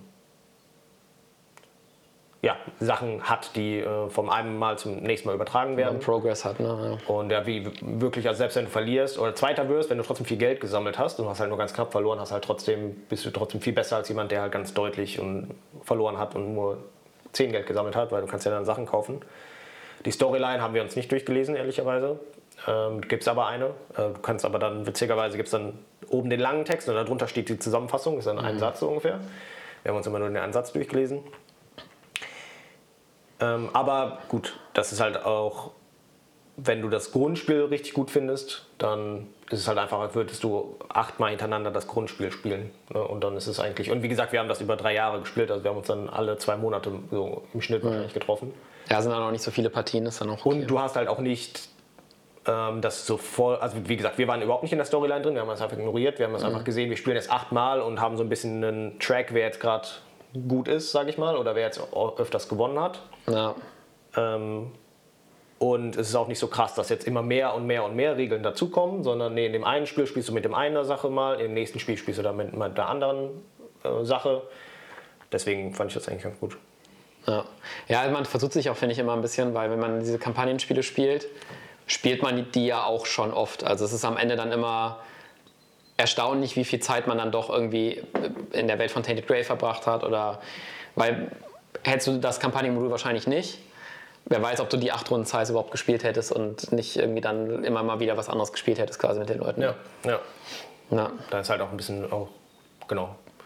Und wenn man das Grundspiel halt auch schon gut findet, dann äh, ist es ganz, ganz gut, dass man dann auch ähm, ja, so einen Plan hat und wir spielen das jetzt achtmal und dann haben wir einen finalen Gewinner. Gut, am Ende war das jetzt kein episches Ende oder so, aber ähm, ja.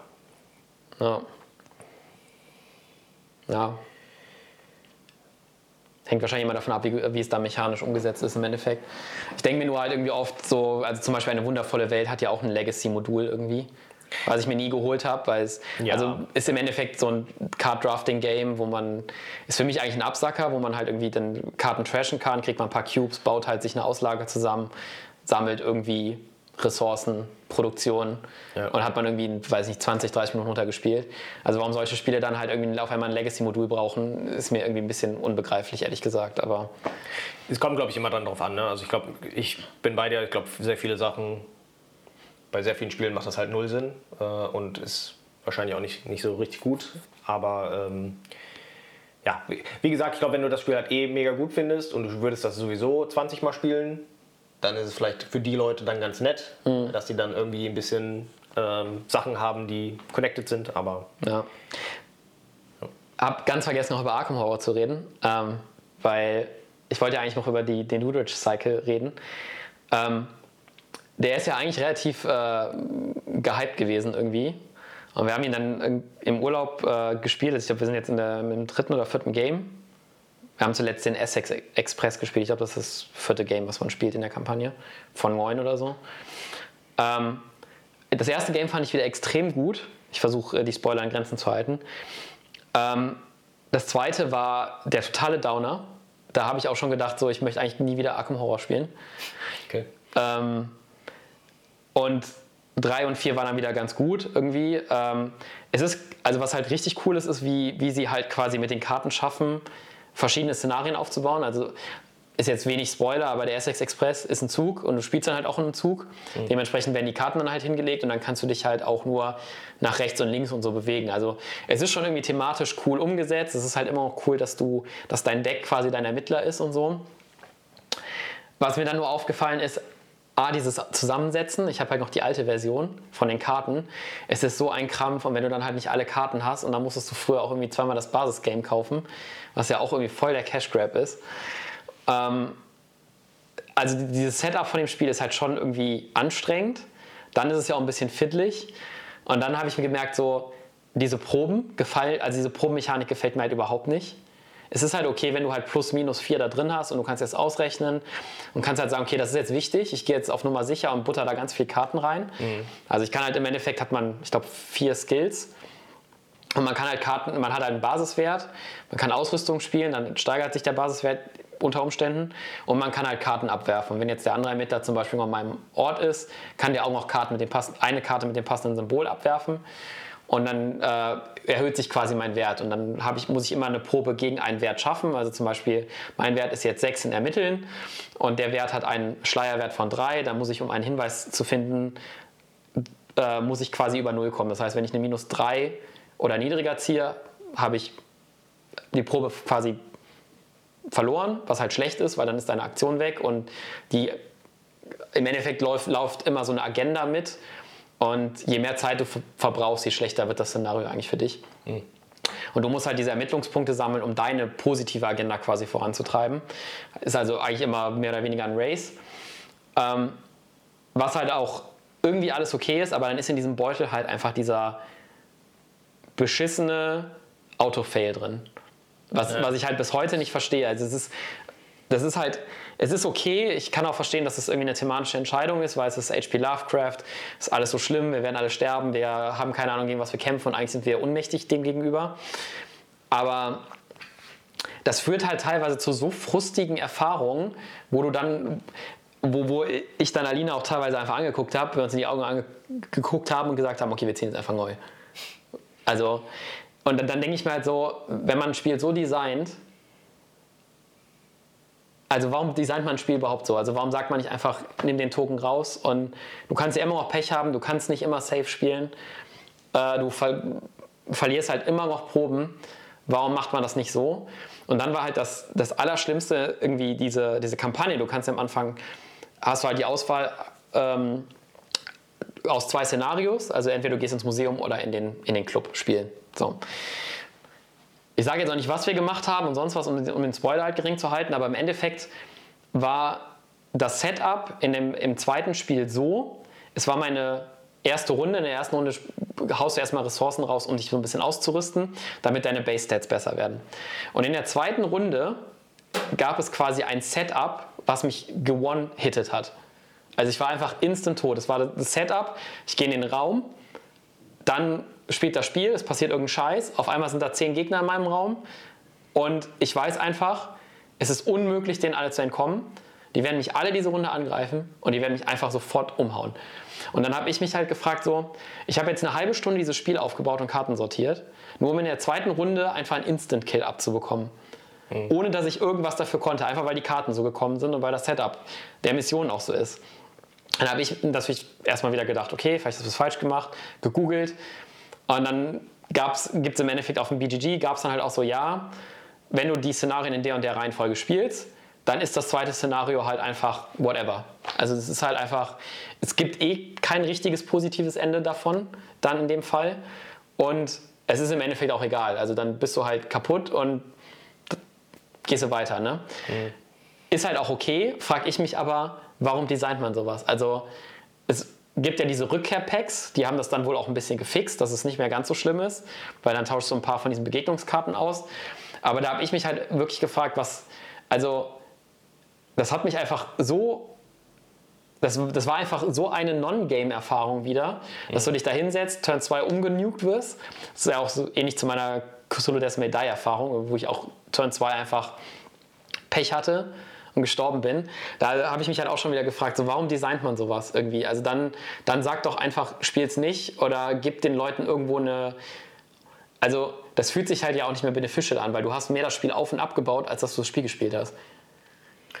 Ja, ich glaube, das halt, also ich bin auch nicht so der Fan von. Ich glaube, das ist halt ein bisschen der, ähm, dass du die Extreme halt hast. Ne? Ich meine, da ist ja auch ein Instant Success drin in dem, in, dem, in dem Beutel, dass du dann quasi auch sagst, okay, wir haben eigentlich keine Chance mehr, aber ich versuch's mal und dann ziehst du den. Also es ist halt einfach die extremen, die extremen Hochs und die extremen niedrigen äh, Tief, Tiefen zu erzeugen im Spiel.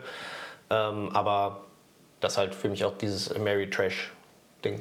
Ja, vielleicht bin ich dem, äh, vielleicht ist, das, ist der Mechanismus nächstes Mal für mich irgendwie, keine Ahnung, aber ich glaube, das wäre noch okay gewesen, aber dieser, dieser, dieses Szenario halt zu spielen und Turn 2 einfach sofort zu sterben, ohne dass ich überhaupt irgendeine Agency im Game hatte, mhm. fand ich halt auch einfach sehr merkwürdiges Design von der Mission her irgendwie.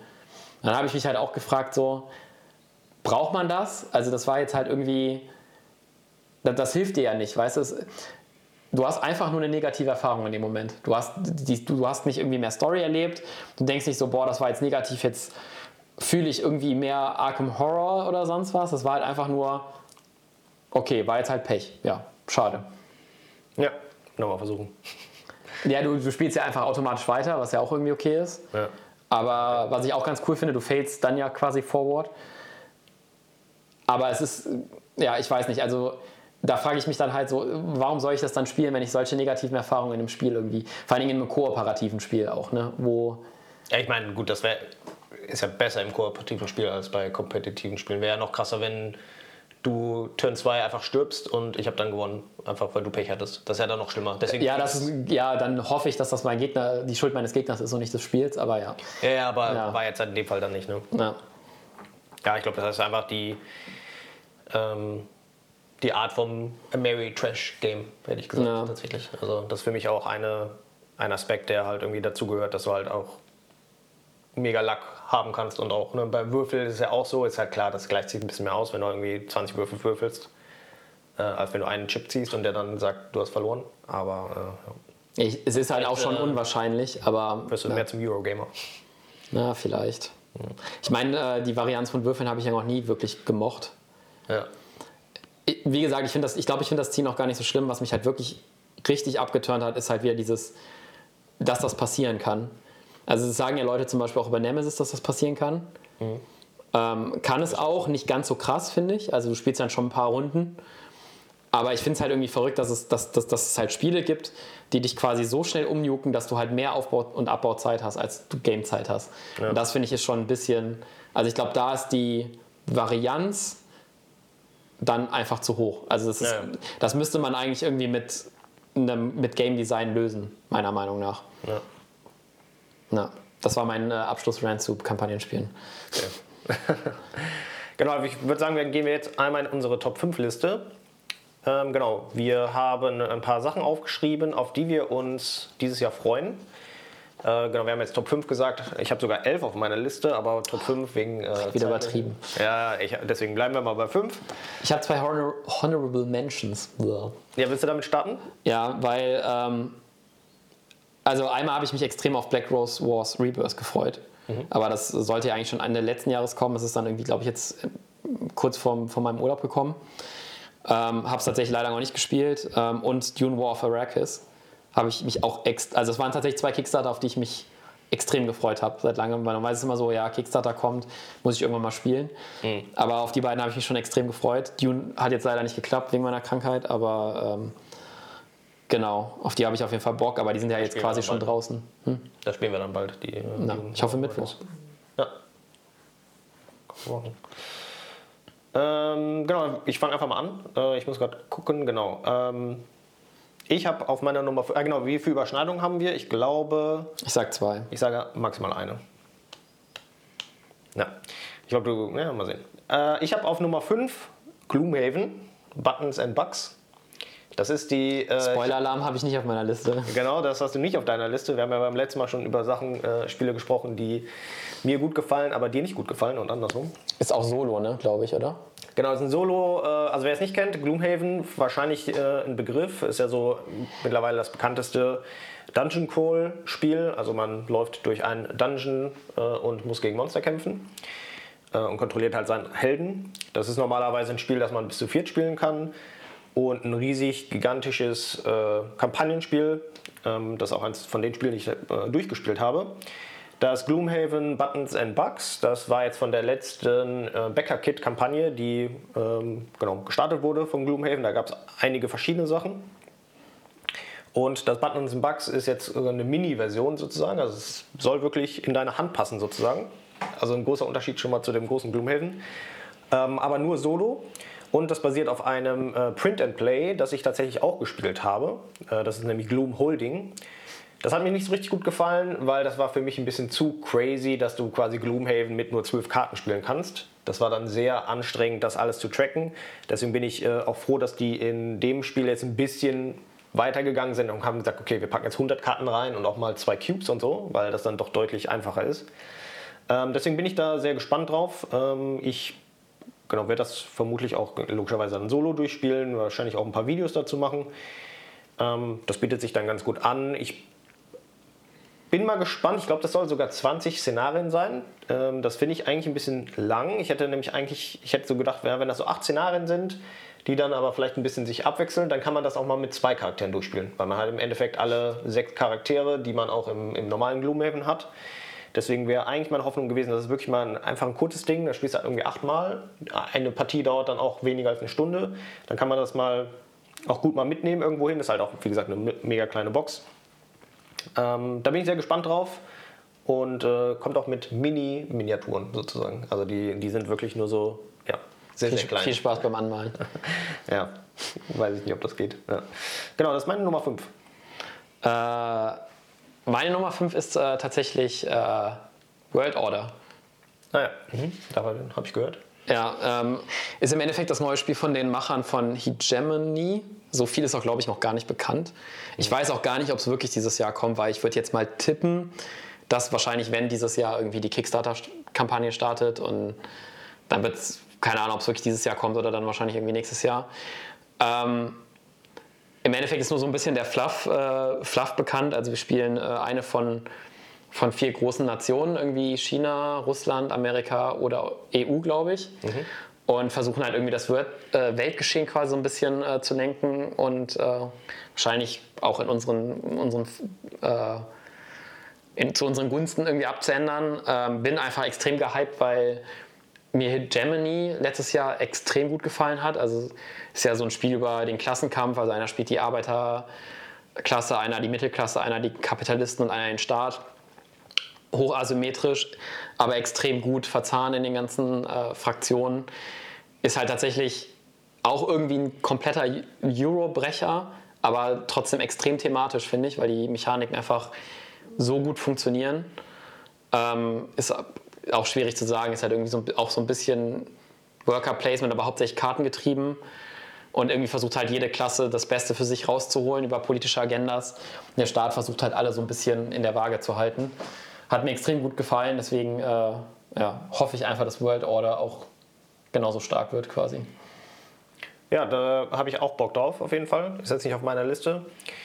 Ähm, ich finde das auch fast, glaube ich, vom Setting noch ein bisschen interessanter, so ein, so ein, Land zu spielen, Land gegen Land. Weil ich weiß nicht, ob die Symmetrie dadurch eher höher oder niedriger wird. Also wahrscheinlich legen die schon viel Wert darauf, dass sich die Länder unterschiedlich spielt, aber, äh, spielen, aber theoretisch wäre eigentlich die äh, Asymmetrie noch krasser, wenn du eine Arbeiterklasse versus Kapitalisten spielst.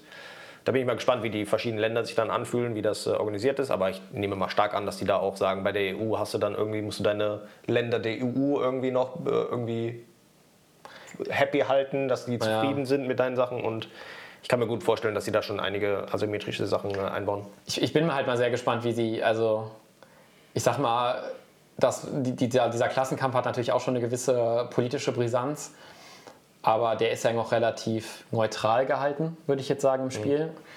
Also ist jetzt nicht unbedingt irgendwie eine krasse Kapitalismuskritik oder sonst irgendwas drin. Mhm. Ähm, bildet einfach sehr gut das jetzige System mehr oder weniger ab. Natürlich mit ein paar Abstraktionen. Aber ähm, das ist natürlich, glaube ich, wenn du so weltpolitisch, gerade jetzt auch aktuelle Lage mit Russland, China und so weiter und, und auch US, irgendwie mit vielleicht einer zweiten kommenden Legislaturperiode von Trump oder so, ähm, glaube ich, ist es halt schwierig, irgendwie das abzubilden. Also bin ich mal gespannt, wie sie das umsetzen. Da ich glaube, die haben hast ja schon einen ziemlich äh, krassen politischen Footprint dann im Game, ob du es willst oder nicht. Ich glaube, die haben sogar gesagt, dass das in gewisse, das spielt genau 2010 also das Spiel ist nicht irgendwie Zeit jetzt, sondern genau 2010 oder keine Ahnung, ne, welches Jahr jetzt. Das Spiel das ist auch schon. Bildet schon eine gewisse ja. Situation da einfach. Ne? Genau, ich glaube, sie haben das Spiel tatsächlich auch äh, gebaut, bevor das mit der Ukraine passiert ist irgendwie. Und dann haben sie halt gesagt, ja, wir machen das jetzt halt trotzdem. Also, deswegen bin ich mal gespannt. Genau, dann meine Nummer 4 ist äh, Clank Legacy 2. Ähm, das, das, ist nämlich Spiel. auch, äh, genau, das war auch mein Favorit eigentlich unter den Legacy-Spielen oder Kampagnenspielen generell. Das war das, was ich eben äh, genau noch zurückhalten wollte, weil genau das, die zweite Version kommt raus oder der zweite Teil. Äh, Clank Legacy, genau, ein Kampagnenspiel oder auch ein Legacy-Spiel, wo man äh, Sachen anpasst. Basiert natürlich auf dem Basisspiel Clank, was ich halt sowieso schon sehr, sehr gut finde. Und wir haben, wir spielen das mit, äh, genau zu viert, ähm, mit meiner Frau und zwei ähm, einem anderen Pärchen und ich glaube, wir würden so fast jedes Mal Clank spielen, weil wir es einfach so alle mega gut finden und das genau unsere Gruppe richtig trifft. Und dann genau, haben wir zusammen auch den, die erste Kampagne durchgespielt, sogar relativ schnell. Also wir haben schon jedes Mal, als wir uns getroffen haben, das dann einmal gespielt. Das sind ja, glaube ich, nicht so viele Partien, 16 ne? oder sowas. Äh, weniger, sogar 11, glaube ich. Ah. Oder 10. Bei mir liegt bei mir immer noch äh, original verpackt zu Hause. Ist äh, immer noch ja. auf meiner To-Do-Liste, habe ich noch nicht geschafft zu spielen.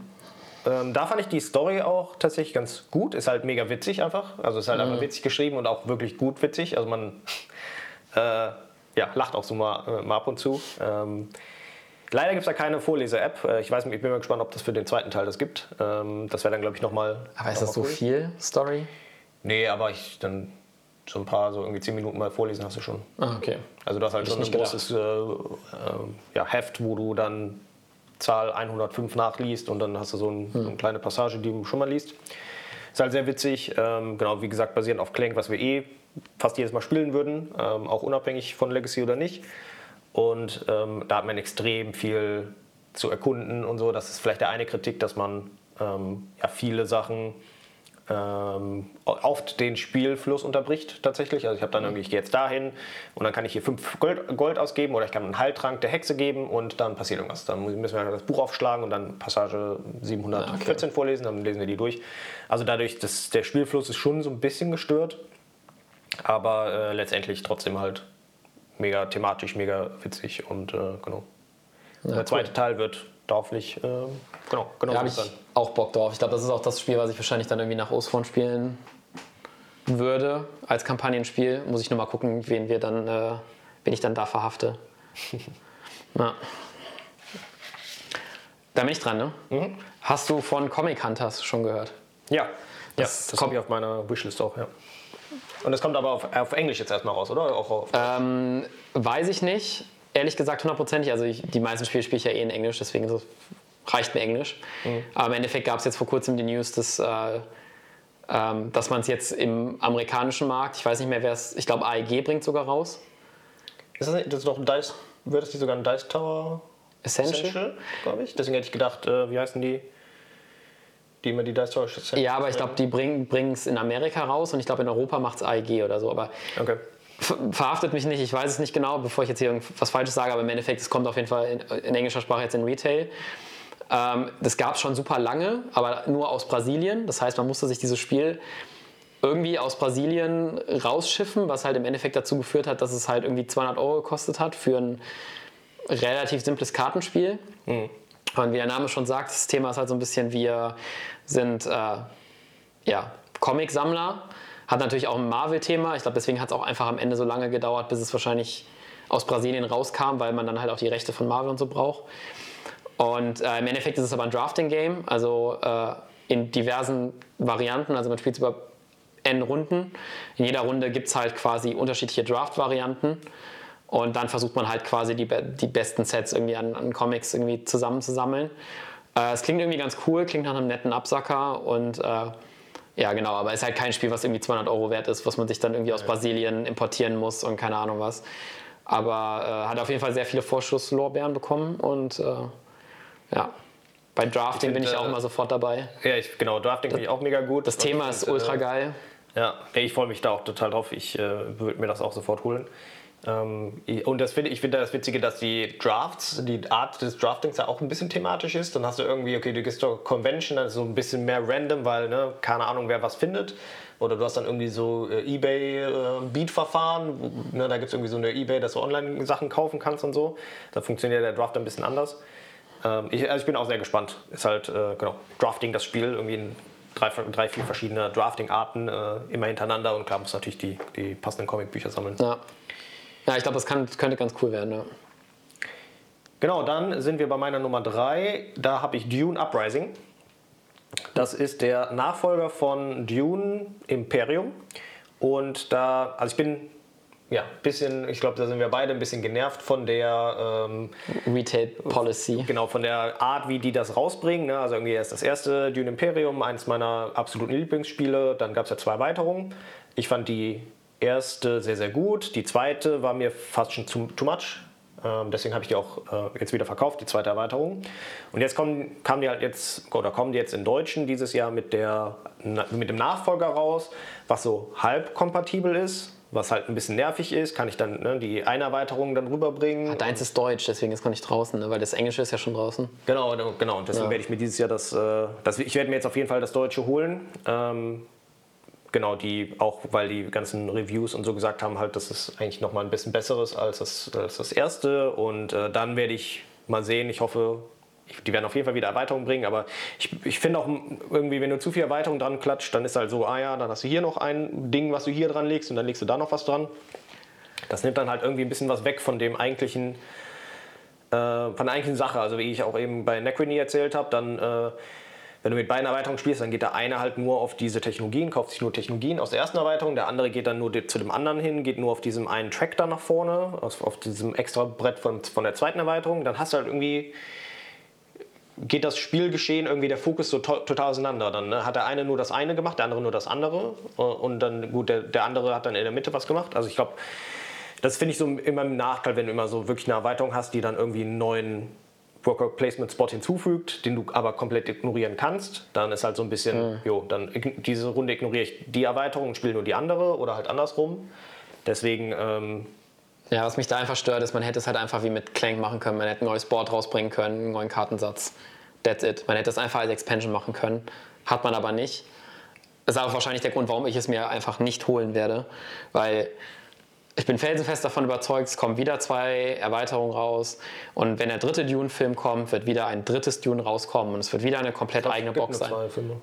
Es gibt drei, oder nicht? Ich glaube, es ist eine Trilogie. Okay.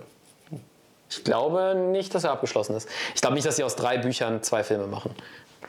Ja. Das glaube ich nicht. Mal sehen. Hm, genau, das ist auf jeden Fall meine Nummer drei. Ja, ja ich bin gespannt. Ich werde es da mitspielen. Ähm, ja.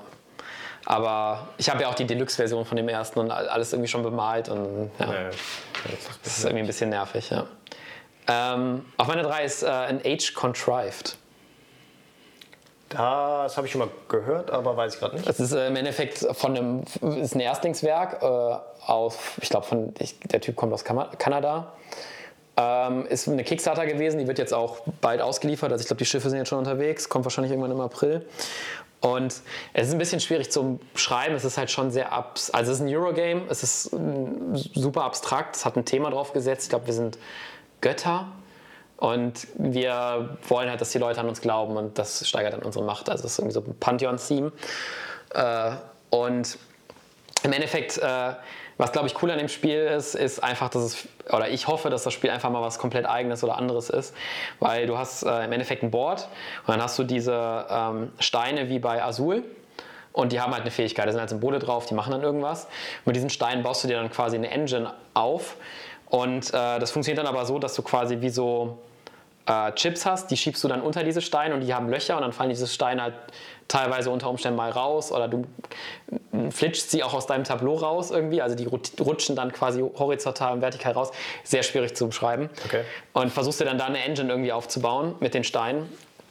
Und ähm, ja, könnte auch ein totaler Mist sein irgendwie, aber es klingt halt auf jeden Fall mal nach was Neuem, irgendwie nach einer coolen Spielidee. Ja. Bin, bin gespannt, ob es was ist. Ja, du hast ein paar Worte gesagt, die ich gut fand und ein paar, die ich nicht gut fand. Ich bin ja nicht so der Fan von abstrakten Spielen. Und wenn du so Steine darüber schiebst, dann hört sich das irgendwie sehr abstrakt an. Aber Engine Builder hört sich wieder gut an. Also ja, du baust halt, also was heißt abstrakt? Die Steine haben halt eine Symbole, Symbolik und die legst du auf dein Tableau. Damit mhm. hast du halt einen gewissen Fortschritt. Das ist wahrscheinlich auch, könnte man so ein bisschen als Tableaubilder beschreiben. Mhm. Ähm, am Brett legst du dann halt auch die Steine hin, hast dann halt Mehrheiten und baust dann da quasi Monumente auf. Aber es ist halt es hat halt irgendwie ein Thema, aber es ist halt schon ein sehr abstraktes Thema. Das meine ich halt mit. Ja, okay. Also du machst halt wirklich alles mit diesen Steinen. Ne? Du hast jetzt nicht irgendwie krasse Karten oder sowas. Das gibt's halt nicht. Ja, okay. Hm. Muss ich mir mal genau anschauen. Ja. Ja, dann sind wir bei meiner Nummer 2. Äh, das ist Elder Scrolls Betrayal of the Second Era. Das ist die langer Titel. Ich, ich weiß nicht, ob die da von Bethesda gesagt bekommen haben, äh, dass sie das so crazy nennen müssen. Äh, ich finde den äh, Titel extrem lang und äh, ja, schwer zu sagen. Genau, das ist nämlich das äh, ja, Elder Scrolls Spiel von äh, Chip Theory Games und ist so ein bisschen so ein Nachfolger oder neue Imagination von äh, Too Many Bones, aber halt mit der ähm, Elder Scrolls Lizenz dabei von Bethesda. Elder Scrolls kennen ja wahrscheinlich viele, die Videospielen. Skyrim war da ja der letzte große, ähm, ja, das letzte große Spiel. Ich muss sagen, wegen der IP, also ich finde die IP sehr, sehr cool. Ich spiele die Spiele total gern alle. Aber das ist jetzt gar nicht so der Grund, wieso ich da so gehypt drauf bin. Ist halt, ähm, ja, Too Many Bones quasi, was ich ja auch nicht richtig, richtig gut fand. Aber die, die Änderung und wie du deinen Charakter baust, haben die dann nochmal ein bisschen angepasst. Ähm, und zwar hast du ja bei Too Many Bones, also es ist jetzt schwer über das Spiel zu reden, ohne Too Many Bones zu erwähnen, ähm, weil bei Too Many Bones hast du ja im Prinzip äh, diese Gearlocks, dass du einen festen Charakter hast, der hat dann quasi die so Skill-Bäume, wo du dann, oder Fähigkeitsbäume, wo du dann äh, bestimmte Fähigkeiten freischalten kannst. Die sind aber immer die gleichen, aber sind halt auch sehr unterschiedlich von Gearlock zu Gearlock. Ne? Also wenn du einen anderen Gearlock spielst, ist das halt krass unterschiedlich. Ähm, das haben die jetzt ein bisschen geändert und das würde ich vielleicht sagen, ist auch so der Hauptteil, der anders ist. Ähm, dass du jetzt stattdessen mehr so, ja, wie im Videospiel startest, auch bei Skyrim oder so, du bist halt irgendeine Rasse. Ähm, die, du, ne, du kannst ja auch hier Kashid sein, die, die mhm. Katzen. Ich werde auch auf jeden Fall als erstes einen äh, Kashid äh, Stealth Archer bauen, also einen, einen schleichenden äh, Bogenschützen, äh, wie man das in den Spiel Videospielen auch immer gemacht hat. Und äh, du startest halt eigentlich mit einem ja, leeren Blatt sozusagen. Du kannst ja dann direkt ähm, die Fraktion, also die Rasse aussuchen. Du kannst ja aussuchen, ähm, welche, ähm, wie nennen die das, welche, äh, da gibt es halt auch Krieger und Mage und so, also welche ähm, grobe Fraktion, aber davon komplett unabhängig kannst du dir dann die einzelnen Skills aussuchen. Kannst auch sagen, ja, oh, ich möchte jetzt einer, äh, ein, ein, Zauberer sein, der aber schwere, eine Heavy Armor trägt, also schwere Rüstung und äh, Akrobatik macht oder sowas. Ne? Also du kannst ja komplett die zusammenstellen, wie du willst. Manche Sachen funktionieren natürlich auch besser als andere. Du kannst halt dann schon ein paar coole äh, Sachen machen, die gut miteinander funktionieren.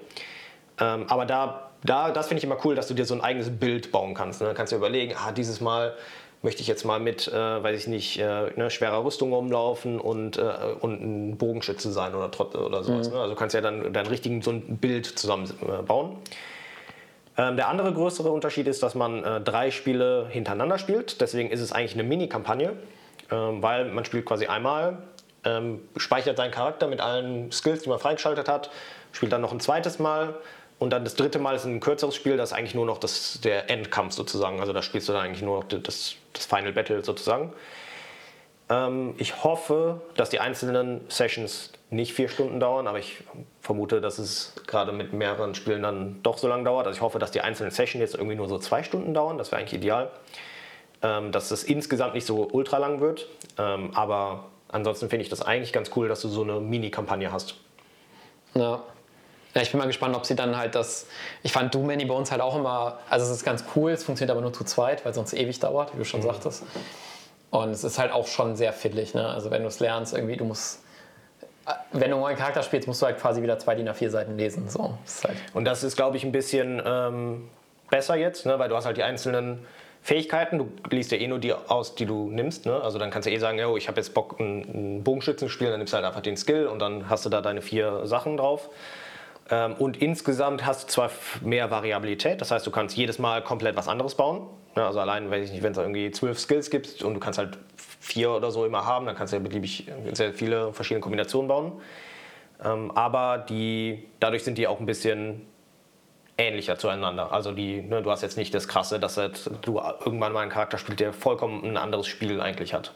Wie es bei, bei den Too Many Bones mhm. Gelox ist, ne? dass du dann irgendwann einen Charakter hast, der hat dann irgendwie nochmal weiß ich nicht, anstatt Würfel hat er ein Deck mit Karten nochmal. Dann gibt es ja auch ein paar Gelogs, die dann ja. noch einmal ein Kartendeck noch mit dabei haben und äh, sonstige Sachen. Und ein komplett anderes Spiel dann spielst auf einmal. Genau. Also deswegen wird es einerseits halt mehr Variation, aber weniger extreme Unterschiede zwischen den Charakteren. Genau, das ist meine Da bin ich gespannt. Nummer zwei. Ähm, meine Nummer zwei ist äh, tatsächlich äh, das einzige Kampagnenspiel, was ich gerade noch backe, und das ist äh, Dragon Eclipse. Weiß ich aber auch gar nicht, ob das tatsächlich dieses Jahr kommt. Das wird wahrscheinlich auch ziemlich eng. Wir werden gegen Ende vermutlich, ja. Ja. Wenn Awaken Rams ein bisschen Verspätung hat, dann wahrscheinlich nicht. Ist tatsächlich jetzt irgendwie. Äh, ich weiß, ich glaube, was mich einfach huckt, ist, dass es quasi Pokémon mit Drachen ist. Irgendwie. Mhm. Habe ich halt schon Bock drauf. Ich glaube, das funktioniert halt auch ganz gut dann irgendwie, dass ich das mit Alina spielen kann. Ähm, Genau, ich glaube halt auch wieder, es ist halt kein Spiel, was zu viert funktioniert, auch wenn es irgendwie auf der Packung steht. Diesmal nicht, es ist explizit eins und zwei Spieler. Ah, echt? Ist das so? Okay. Mhm. Ähm, also Sind, bin ich perfekt informiert, ja. Aber es ist, äh, keine Ahnung, ich habe halt Bock, die Miniaturen zu bemalen, ich habe Bock, das zu spielen, irgendwie, dass es so ein bisschen Pokémon-Fluff hat. Klingt halt auch irgendwie so ein bisschen TCG-mäßig mit den Boostern irgendwie aufreißen und so. Mhm. Klingt halt einfach mega, mega cool. Äh, habe ein bisschen Angst, weil so die letzten Kampagnenspiele von der Wagon Rams nach Tainted Grey ja nicht mehr so gut waren. Also Isa 4 zum Beispiel haben wir irgendwann abgebrochen. Mhm. Irgendwie ist jetzt auch auf dem Verkaufsstapel. Ähm, IIS Vanguard hört man ja auch sehr gemischte Sachen drüber. Ja, deswegen äh, bin ich mal gespannt. Ja, ja das habe ich auch unterstützt. Ähm, in der Nicht-Miniaturen-Variante, in der quasi ganz simplen. Ich, ich habe mal gesagt, auch die ganzen Erweiterungen, du spielst das, wenn überhaupt, gerade mal so durch. Die Erweiterung habe hab ich halt auch nicht mitgenommen. Ja, also ich bin da jetzt mittlerweile ein bisschen ähm, realistischer geworden, sage ich mal. Und äh, genau, ich, das habe ich mir auch wahrscheinlich zum Solo-Spiel geholt, ähm, auch um ja, auf, mein, auf dem Kanal das nochmal zu zeigen und so weiter. Äh, bin ich auch gespannt drauf, aber ich bin jetzt nicht so ultra krass gehypt. Aber ich habe auf jeden Fall Bock drauf. Bock das ist tatsächlich ein, eins der Kampagnenspiele, wo ich mir mal wieder gedacht habe, so ja, da habe ich irgendwie Bock drauf. Das klingt nochmal ja. nach was anderem irgendwie. Ja, ich bin auch, glaube ich, nicht, ich habe das irgendwie direkt relativ früh einfach geholt. Auch nur wie gesagt, die, die ganz billige oder die günstigste Variante. Und dann habe ich das auch ein bisschen ausgeschaltet, auch weil ich dann gar nicht wissen wollte, welchen tausend anderen Monster du dann noch holen kannst. Das ist ja bei Wreck Grams immer. Boah, die machen so ein Upselling, das ist so übel. Du hast irgendwie noch, weiß ich nicht, ich habe irgendwann den Patreon offen gehabt und habe gedacht, was ist das alles? Weil ich habe halt die Updates auch nicht verfolgt und so. Und dann konntest du dir da irgendwie noch Minis und hier Minis und dann da irgendwie extra Maps und hier Terrain Pack und hast du nicht ja, gesehen, die Dinge so. Das habe ich alles. Whatever. Genau, deswegen bin ich da so ein bisschen, okay, einmal gebackt, ich hole mir die Basisversion und dann ein bisschen ausgeschaltet. Deswegen ist der Hype auch ein bisschen reduziert. Ja, dann kommen wir zu meiner Nummer 1 und das ist Andromeda's Edge. Das ist echt krass, da haben wir keine Überschneidung. Da haben wir keine Überschneidung. Andromeda's Edge habe ich nicht genommen, weil ich halt wusste, dass du drin bist und ich mir auch gedacht habe, dass es auf der Liste ist. Genau, ich habe mega Bock darauf. Äh, es war tatsächlich relativ knapp zwischen Andromeda's Edge und äh, Elder Scrolls. Letztendlich habe ich dann Andromeda's Edge höher gesetzt, weil ich glaube, das werde ich wahrscheinlich einfacher spielen können, weil gerade Elder Scrolls, wenn dann doch irgendwie eine Partie vier Stunden dauert, dann ist so wieder die Frage, wie oft spielt man das dann durch, außer ich spiele es halt solo. Ich glaube, dass Andromeda's Edge auch ein vier Stunden Spiel ist, ehrlich gesagt. Ja, ich habe da immer noch Hoffnung. ähm, genau, Andromeda's Edge ist äh, der so ein bisschen äh, Nachfolger von Dwellings of Eldervale. Ähm, das ist so eine Mischung aus, nicht wirklich 4X, aber so ein bisschen, man hat es halt auch wieder auf einer Karte, breitet sich da ein bisschen aus. Ja, wobei gar nicht, Eigentlich, gar nicht also so ich, ich, ich, habe es ja einmal gespielt tatsächlich. Äh, es ist, glaube ich, im Kern ist es ein Worker Placer, aber du, man hat halt diese Hexagone und man kann da auch Häuser bauen. Mhm. Aber wenn man jetzt quasi in ein Feld geht, wo jemand anders auch ist, dann kämpft man halt auch Mhm. mit einem meiner Meinung nach schlechten Kampfmechanismus, weil man würfelt einfach und wenn jetzt der eine eine 6 würfelt und der andere hat halt fünf Leute da drin stehen und würfelt fünf Würfel und würfelt fünf Fünfen, dann hat der eine mit der 6 halt gewonnen. Ja. Also Genau, es ist halt auch einfach wirklich die hi Würfel hi halt, ne? highest value, genau. Und es gibt noch so ein paar leichte Tableau-Bilder-Elemente, wo man halt sich so ein paar Sachen baut und da kann man dann, kriegt man dann halt neue Worker-Slots und ähm, ja, vielleicht auch irgendwelche passiven Effekte. Also man baut sich schon ein bisschen auf. Und äh, wenn man dran ist, setzt man halt im Endeffekt immer einen Worker ein oder man holt alle zurück. Also diese, die, diese Eigentlich Standard Standard, Standard Place, Worker Placer heutzutage, genau. So wie es auch bei einem Apiary, Apiary zum Beispiel ist jetzt. Genau, bei Andromeda's Edge ähm, werden, ich denke mal, die zw- zwei äh, negativen Punkte von dir ähm, adressiert. Äh, das eine ist, dass der Kampfmechanismus zumindest ein bisschen anders ist, weil wenn ich jetzt fünf Schiffe habe ähm, oder fünf Stärke habe, dann würfel ich fünf Würfel und dann darf ich alle Würfel neu würfeln, die keine fünf sind. Das heißt, ich habe dann garantiert hast du quasi immer deine Stärke. Das heißt, wenn ich eine vier Schiffe habe, du hast nur ein Schiff, dann kannst du eigentlich gar nicht neu würfeln, ne, weil immer du hast ja mindestens eine Eins. Ich kann aber so lange also alle Würfel neu würfeln, bis ich halt mindestens eine, die Anzahl meiner Stärke habe. Ja.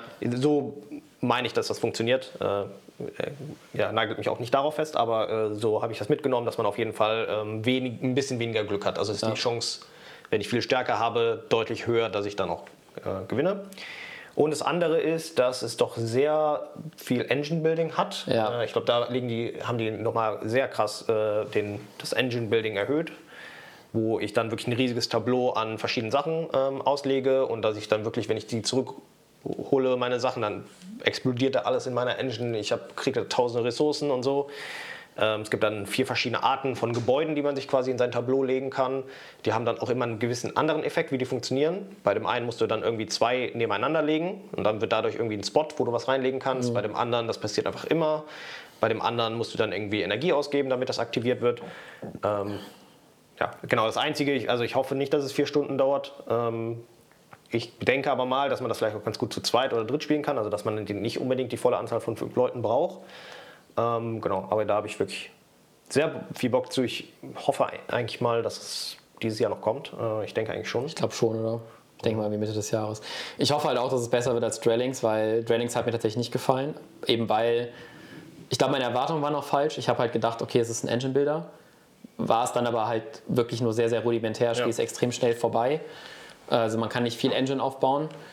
Ähm, aber es war, es war halt auch ein langes Spiel, es war fiddlig. Der Kampf hat mir nicht irgendwie zugesagt, deswegen ist es dann relativ schnell wieder ausgezogen.